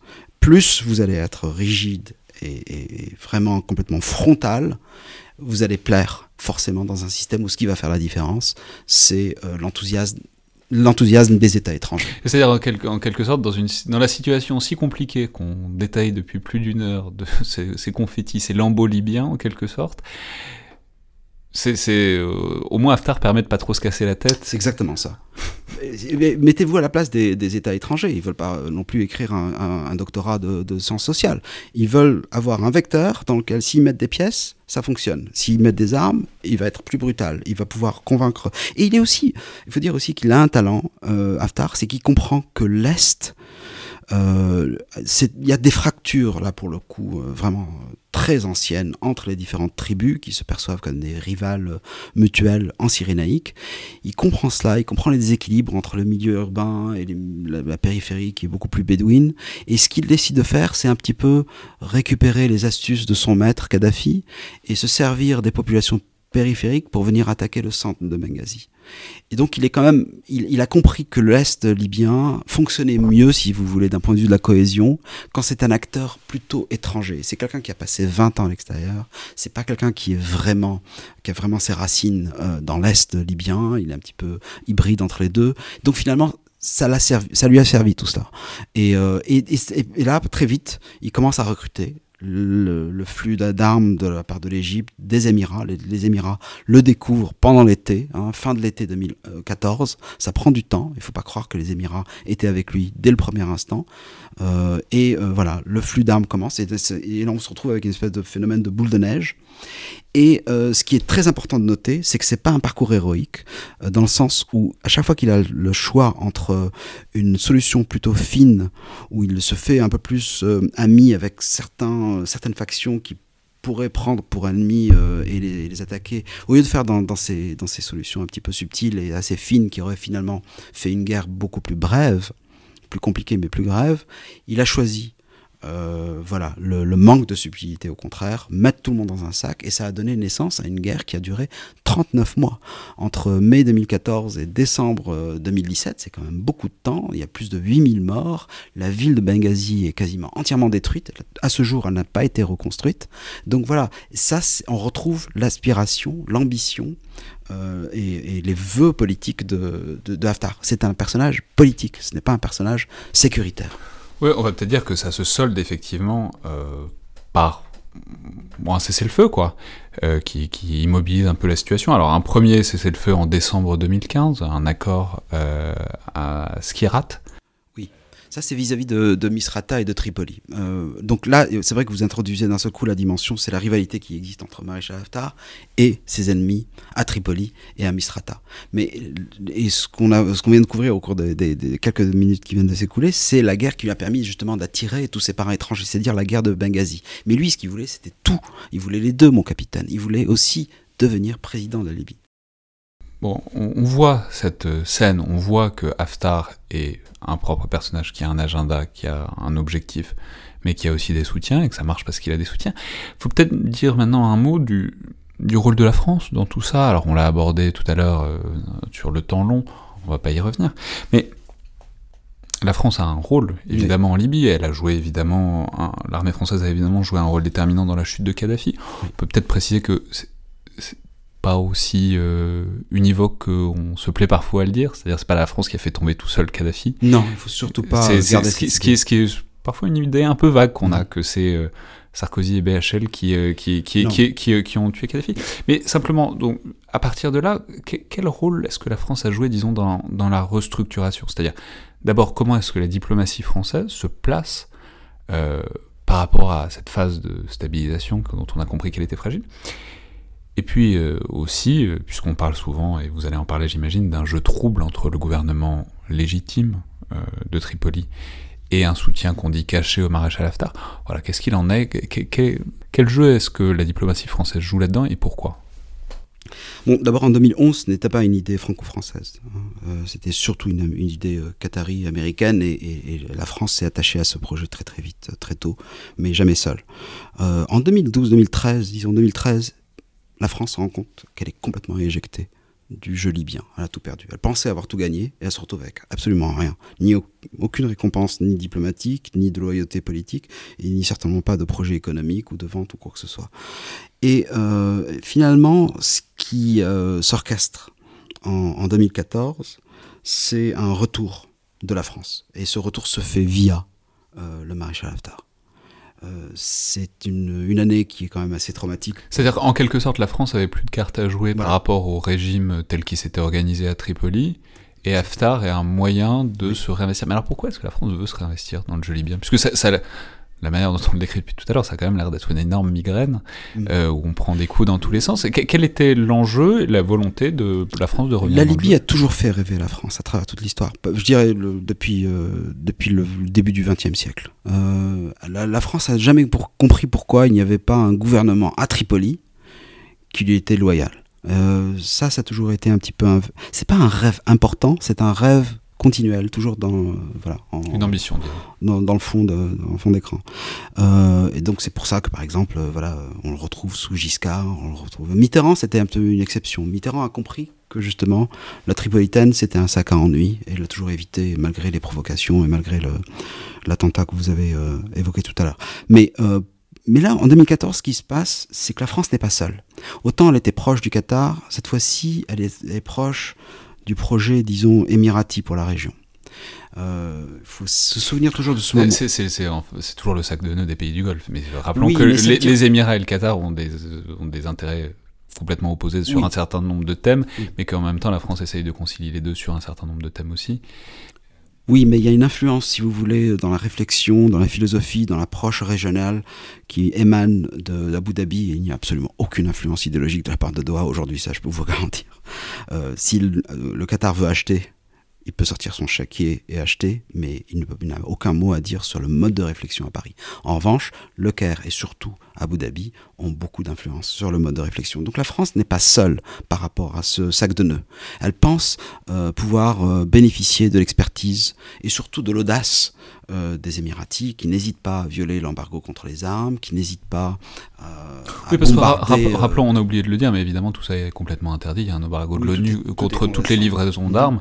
Alors certes, il y avait des armes sur place, mais enfin bon, on continue quand même à livrer des armes. Oui, L'embargo date de février 2011, pour vous dire. Hein. Il, il, dure à ce jour techniquement sur le papier. Il n'a jamais été respecté, absolument jamais. Mais euh, c'est toujours bon de savoir que la personne qui va se salir les mains, c'est votre partenaire, pas vous. Et c'est un petit peu la philosophie euh, de, du ministère de la Défense de Le Drian.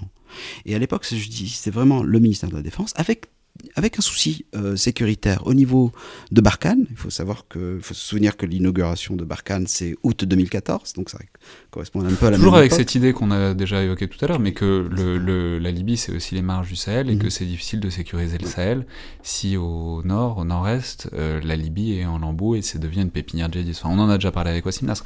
Mais ces soucis sont légitimes, ils sont réels, il faut les respecter. Historiquement, ils étaient tout à fait euh, prévalents en, en, 2014. Il y a aussi le choc de Mossoul, hein, la, choc de, le, la perte de Mossoul dans les griffes de Daesh choque les Français et ils voient un parallèle avec Benghazi.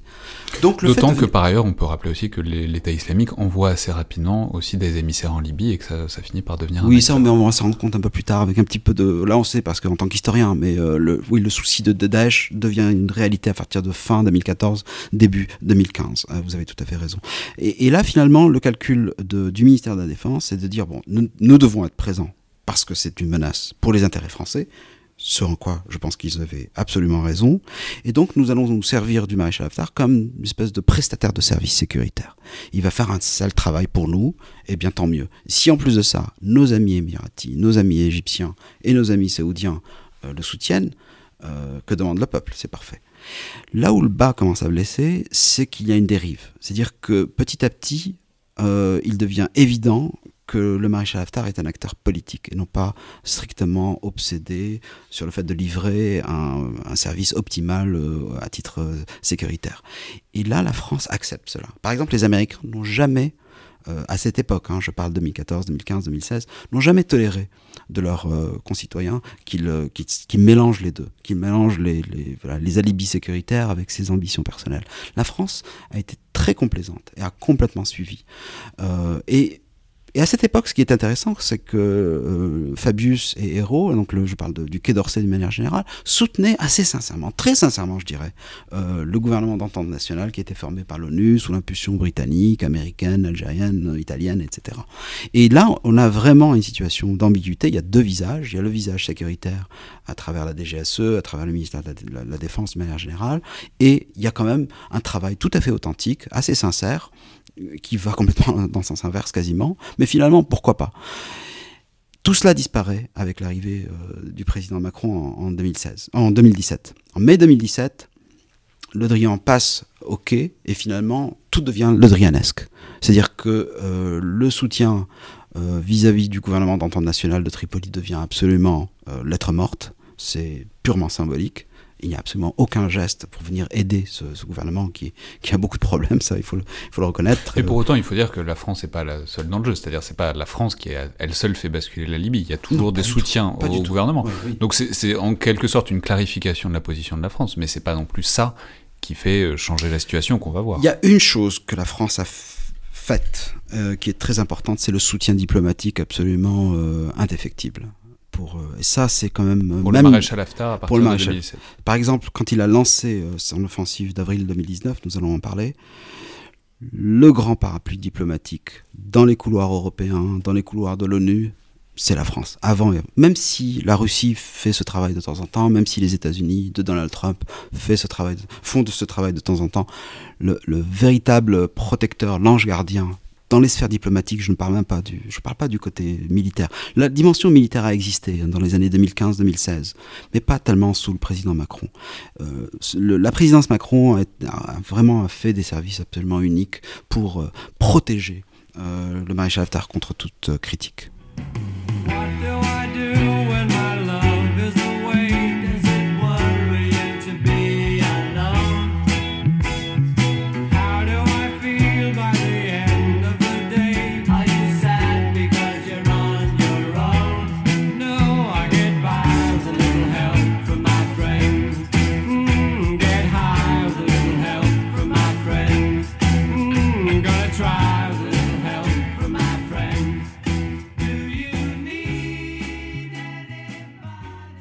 Alors on va passer maintenant à ce que vous évoquez, c'est-à-dire il y a un moment où, après ce cessez-le-feu euh, de fin 2015, puis cette euh, bataille, cette guerre de Benghazi qui se termine en 2017, il y a une nouvelle, un nouveau chapitre qui s'est ouvert il y a quelques mois, enfin il y a un an et demi maintenant, avec une nouvelle montée de violence depuis 2019 et notamment le fait que le maréchal Haftar, après avoir donc gagné la, bataille de Benghazi, disons, s'est mis à avancer sur Tripoli.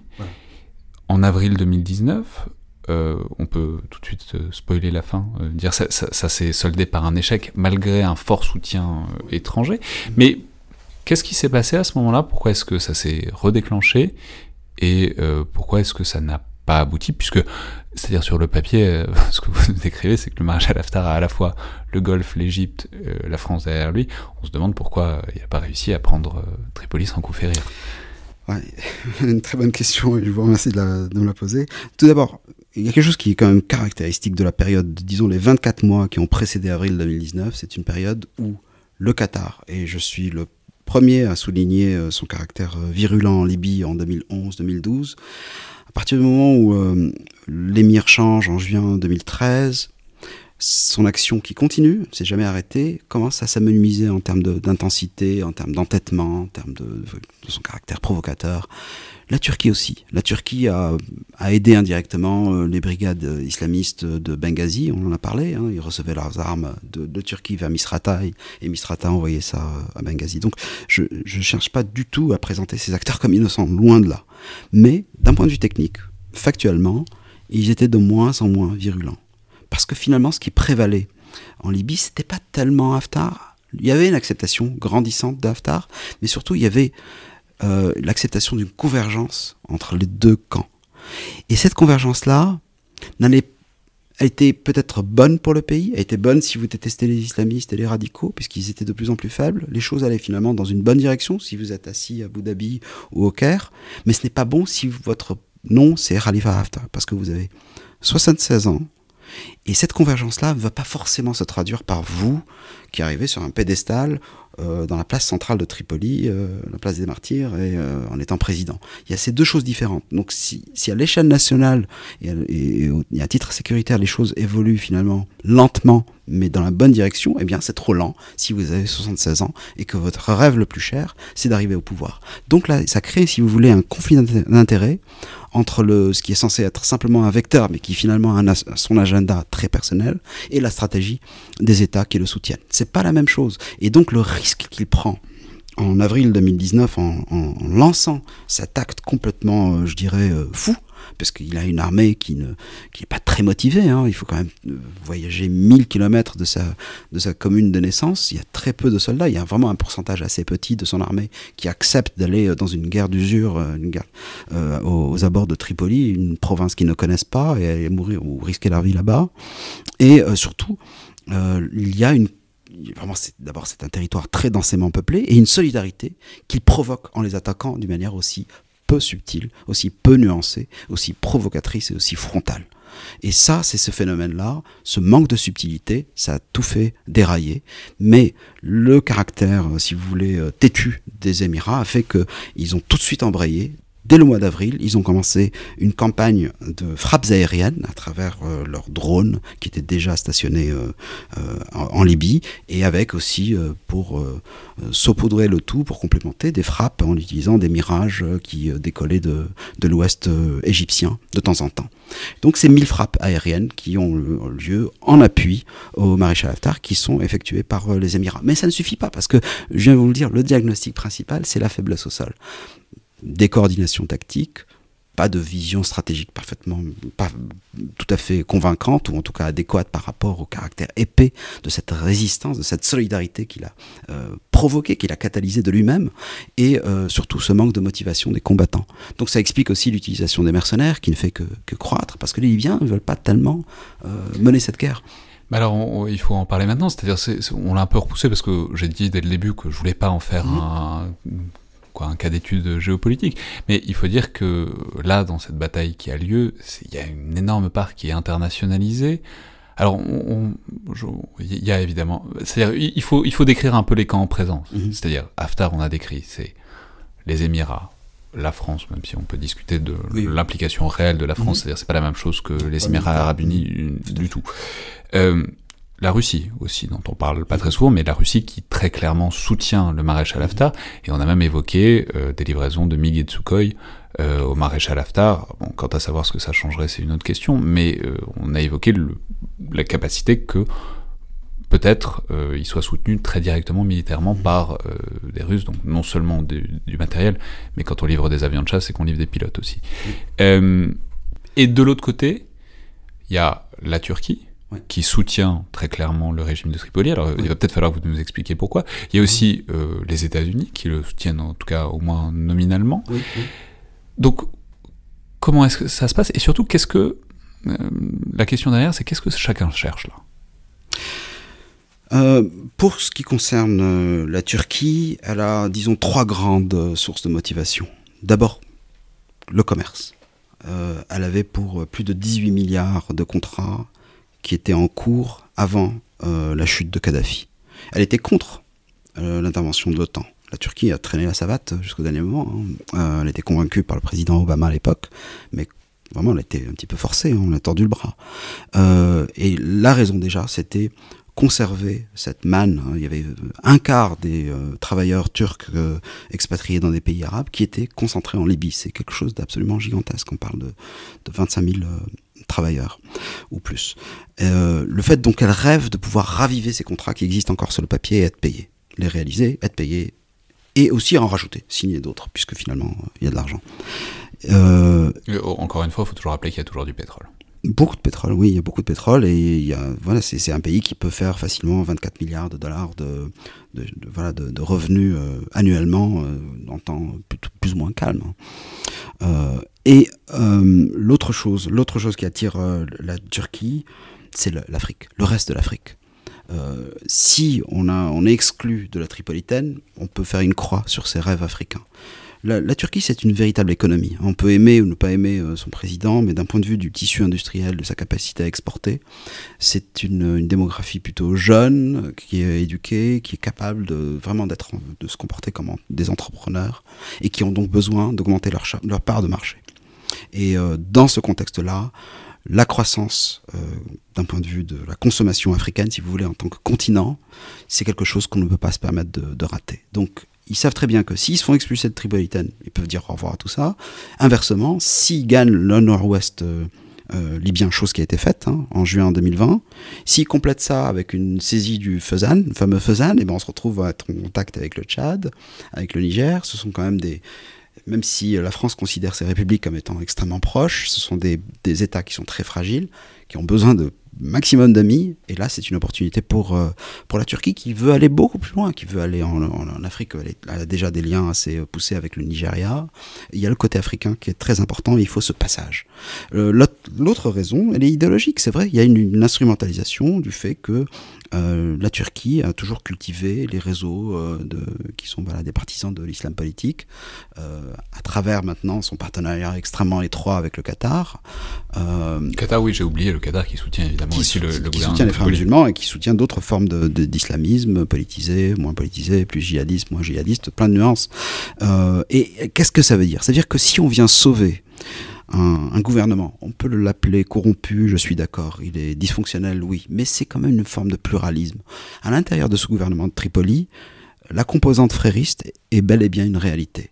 Et ça, ça quand on vient sauver par la force ce gouvernement qui était au bord de disparaître, hein, qui était vraiment euh, sur le plan de, s'écrouler complètement, ne serait-ce qu'en novembre, décembre 2019, eh bien ça envoie un message idéationnel, si je puis dire, à la Somalie, à la Tunisie, à l'Algérie, au Maroc, euh, au Soudan, et même au-delà. Ça veut dire, voilà, soyez amis avec la, Turquie. Si on est déjà en contact avec vos réseaux idéologiques, continuons. Et, nous représentons quelque chose. Nous sommes de vrais amis. Nous sommes pas des traîtres. Nous, voilà, misez sur nous. Et ça, c'est un, une plateforme pour euh, euh justement développer l'influence géopolitique, calculée, cynique, réaliste, de, voilà, c'est voilà, c'est une manipulation de cette aura idéologique. Alors on va dire simplement, on va préciser que c'est ça a été, j'y reviendrai, enfin on y le podcast y reviendra dans les semaines qui viennent oui. sur les, les, tensions avec la Turquie, mais c'était notamment une des sources de tension, c'était des livraisons d'armes de la Turquie euh, au gouvernement, aux forces euh, fidèles au gouvernement de Tripoli, mmh. qui sont effectivement, on l'a rappelé, on l'a répété tout à l'heure, totalement illégal, mais en même temps, c'est ni les premiers ni les derniers à livrer des armes euh, au sein de cette guerre civile. Donc euh, on peut dire qu'il y, y, a aussi une certaine hypocrisie à sauter sur la Turquie, mmh. simplement parce qu'ils livrent des armes à un camp vers lequel on est défavorable. Quoi. Tout à fait. Tout à fait. Et de l'autre côté, il y a peut-être un acteur dont il faut dire un mot, dont on n'a pas vraiment parlé, mais qui est la Russie. Alors j'en ai oui. rapidement parlé. Qu'est-ce qu'ils viennent chercher là, les Russes? La Russie, ça ressemble. Hein. Ça ressemble au euh, commercial commercial, le passage à travers ce ventre mou vers une Afrique qui est manifestement euh, d'une importance croissante dans les 10-20 prochaines années pour, pour la Russie. Et c'est aussi une façon d'obtenir une plateforme, j'allais dire, idéologique pour venir euh, décrédibiliser les institutions euh, libérales, idéalistes euh, américaines. Donc tout ce qui est euh, ces grandes institutions transnationales comme l'OTAN euh, ou, ou, même l'Union européenne, faire peur à l'Union européenne. C'est-à-dire tous ceux qui soutiennent nominalement le gouvernement de Tripoli oui, et d'ailleurs, euh, je voudrais dire aussi que si demain euh, la, la, Russie euh, aperçoit comme chemin optimal euh, une certaine complicité avec le gouvernement de Tripoli, elle le fera sans hésiter, puisque son aide est tellement clandestine et tellement non avouée qu'elle a la, cette marge de manœuvre. Il y a encore des, des, des canaux de communication avec Tripoli, malgré tout ce qu'elle a fait. Donc il y a cette idée de venir saboter euh, l'Europe, de saboter la, co la cohésion occidentale, euh, y compris euh, transatlantique, et aussi pincer euh, voilà, mettre une, des tenailles autour de l'Europe du point de vue de euh, l'approvisionnement énergétique, parce qu'il y a un bon, une bonne maîtrise des Russes sur le flanc Est, mais si on peut aussi venir perturber le flanc Ouest en termes de flux de gaz, par exemple, alors là, c'est encore mieux. Et c'est ce trio, ce triptyque de motivation qui, euh, qui guide la, la, Russie. Certains, certains commentateurs disent que la Russie est par pur opportunisme. C'est vrai en partie, mais il y a quand même une certaine logique là-dedans. Enfin, au terme de cette euh, plongée euh, longue et en profondeur dans l'océan des divisions et de la fragmentation de la Libye, J'ai commencé par vous poser une question très bête, je vais vous finir en vous posant une autre question très bête, mais tout aussi difficile. C'est-à-dire, au stade où on est, euh, comment est-ce qu'on en sort? C'est-à-dire au stade de, de déliquescence de l'autorité de l'État euh, manifeste, de fragmentation euh, militaire, politique, euh, économique du pays, au stade de destruction qu'on a vu. C'est-à-dire, pour le dire un peu brutalement, est-ce qu'il faut qu'il y ait un des deux camps qui, qui gagne et que et en tire l'autorité nécessaire pour reconstruire l'État? Est-ce que c'est réaliste, étant donné euh, le fait notamment que, vu les soutiens des deux camps euh, qu'on vient d'établir, on voit mal un des deux camps s'effondrer complètement, puisque que ce soit euh, la Turquie, l'Union européenne, les États-Unis, la France, euh, les Émirats, etc., et qu'ils sont tous dans des camps opposés, euh, on imagine mal qu'il y a un des camps qui laisse complètement disons, les partis en présence euh, s'effondrer. Mmh. Oui, euh, je pense que les États-Unis ont encore la puissance pour pouvoir euh, mettre en œuvre une solution. Par contre, le désir politique de le faire est absolument inexistant. Donc on peut oublier. Euh, D'une manière réaliste, ce n'est pas possible, même si Biden euh, gagne en, novembre. Là, il faut prendre une décision. Euh, parce que là, ce qui est intéressant, par exemple, le, taux de, de mortalité par la violence, le taux de destruction, tout cela a complètement chuté à partir du moment où, où le, le gouvernement d'entente nationale, aidé évidemment par la Turquie, les drones, les, les mercenaires syriens, euh, 8000 mercenaires syriens du côté... Euh, il y a encore euh, toute une partie dont on n'a pas parlé, mais c'est les mercenaires oui. du côté la force Wagner des Russes, voilà. les Turcs... Enfin, bon, y, Toujours est-il que la bataille de Tripoli a été gagnée par le côté pro-turc. Et depuis, euh, beaucoup moins de Libyens meurent, il n'y a pas d'aéroports de, de, qui sont détruits, il n'y a pas de, de, villes qui sont bombardées, etc. Il y a un calme qui s'est instauré, qui ne ressemble pas à la fin du conflit, pas du tout. Ça ne ressemble même pas à une paix, mais disons que le niveau de violence a été fortement réduit. Et là, on doit décider, en tant qu'observateur euh, extérieur, disons non, non libyen, euh, notamment français, il faut prendre deux décisions. Est-ce que on va accepter une réalité, c'est-à-dire l'enracinement, qui à mon sens est en grande partie irréversible, de la Turquie en Tripolitaine? Déjà quatre bases militaires, dont une base navale. Hein, c'est quand même. Ce sont des bases turques, ce ne sont pas des bases de Libyens euh, pro-turcs. Hein, c'est vraiment des officiers turcs avec même pas la possibilité d'entrer si on est étranger. Euh, et la même question pour la Russie à l'est. On sait que l'Égypte ne va jamais partir, c'est son voisin, ils sont là. Euh, l'influence égyptienne, en tout cas, c'est pas une situation d'occupation, mais l'influence est très importante. Les Émiratis ont des bases aussi. Mais disons, par rapport à la Russie, il faut prendre, il faut décider. Décider sur le plan philosophique. Est-ce qu'on va imaginer une solution où on va pouvoir éjecter la Russie euh, de la Cyrénaïque un jour, ou est-ce qu'on accepte que ça fait partie des meubles? Ce sont deux questions très douloureuses qu'il faut que, par exemple, les décideurs français puissent euh, vraiment étudier sérieusement, parce que je ne pense pas qu'il y ait une acceptation de, la Turquie, par exemple. Et euh, si on veut combattre la Turquie, c'est-à-dire qu'il faut une guerre extrêmement intense, quel que soit le degré de gravité de la crise économique qui est vécue par la Turquie en interne. Elle est très grave, mais ça ne veut pas dire qu'ils vont d'un seul coup partir de par eux-mêmes. Il faut faire la guerre. Donc c'est une question philosophique très importante. La même chose pour la Russie. Pour l'instant, la France considère que la Russie est une présence plutôt bénigne. Je suis pas d'accord, mais bon, c'est un petit peu la, le vent qui souffle en ce Ils moment. Ils sont techniquement le tout soutien au maréchal Haftar voilà. et un soutien, euh, enfin, en tout cas une acceptation du, du rôle que prend, la, que prend la Russie dans la oui. région. Oui, tout à fait. Mais euh, justement, il y, y, a débat là-dessus parce que c'est pas forcément une, une, présence bienveillante vis-à-vis -vis de, de, des pays européens, de l'OTAN, de l'Union européenne. Euh, et d'ailleurs, je, je, mettrais même, je remettrais même en question cette notion qu'ils souhaitent que Haftar gagne. Je pense qu'ils n'ont jamais. Là, une des raisons pour lesquelles Haftar, vous posiez la question tout à l'heure, pourquoi est-ce qu'Haftar n'a pas gagné C'est parce que la Russie, qui est essentielle pour lui sur le plan militaire, n'a jamais pris la décision stratégique de faire en sorte qu'il gagne c'est vraiment du cynisme poussé jusqu'au bout, mais moi j'écris en ce moment un article là-dessus, on peut l'étudier scientifiquement, et on peut prouver que toutes les opportunités où elle aurait pu s'investir en tant qu'État, pas à travers des mercenaires, en tant qu'État, euh, mettre en jeu sa crédibilité et pousser comme ça le maréchal Haftar jusqu'à la ligne d'arrivée, elle ne l'a jamais fait parce que ce n'est pas ce qu'elle cherche à faire. Donc il y a vraiment une utilisation, une consommation opportuniste de, de ce théâtre complètement dysfonctionnel, dysfonctionnel avant son arrivée euh, par la Russie. Euh, donc voilà, maintenant, une fois qu'on a accepté cela, si on accepte, que l'Ouest est une sphère d'influence dominée par la Turquie, on dit que voilà, c'est comme ça, ça va être comme ça dans 15 ans, on n'y peut rien.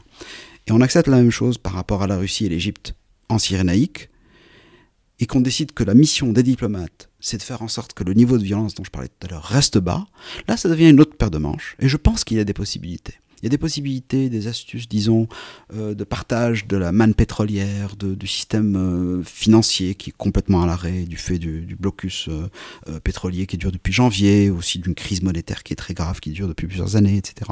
Si on vient d'un point de vue purement technocratique réparer ces petits tuyaux et, accepter certaines astuces, comme par exemple ce qu'on essaie de faire en ce moment à Genève, déplacer les institutions clés de Tripoli vers la ville de Sirte, comme ça on fait une pierre de coups, on la démilitarise et, et on la neutralise un petit peu, on fait en sorte qu'il n'y ait pas cette concentration d'importance euh, dans cette euh, ville très peuplée de 1,2 million d'habitants qu'est Tripoli. Si on fait tout cela, on peut concevoir un régime très bizarroïde, où il y a ces deux, sphères d'influence qui coexistent, qui cohabitent ad vitam et qui ne représentent pas une réalité de guerre. C'est-à-dire que les gens ne meurent pas, ne sont pas tués, il n'y a pas de voilà, a pas de pillage, il n'y a pas d'impunité, il y a un début de justice transitionnelle et ainsi de suite. Mais stratégiquement, c'est une autre paire de manches, et l'alternative, on a bien compris, était compliquée, puisque faire la guerre aux deux, c'est compliqué, il faut réfléchir. faire la guerre à l'un ou à l'autre, c'est compliqué aussi. Exactement, il faut y réfléchir très sérieusement, parce qu'il faut savoir de quoi on parle, est-ce qu'on accepte ou pas? Merci beaucoup, Jalil Archaoui. C'est moi, merci beaucoup. C'était donc le Collimateur, le podcast de l'Institut de recherche stratégique de l'école militaire. Je vous rappelle que vous pouvez nous faire part de vos remarques et de vos commentaires par mail ou sur les réseaux sociaux de l'IRSAM commentaires et remarques sont toujours les bienvenus, euh, tout comme vos notes, notamment sur iTunes, ce qui aide euh, grandement à la visibilité du podcast et ce qui nous aide à avoir des retours sur ce que vous en pensez. Merci à toutes et tous, et à la prochaine fois.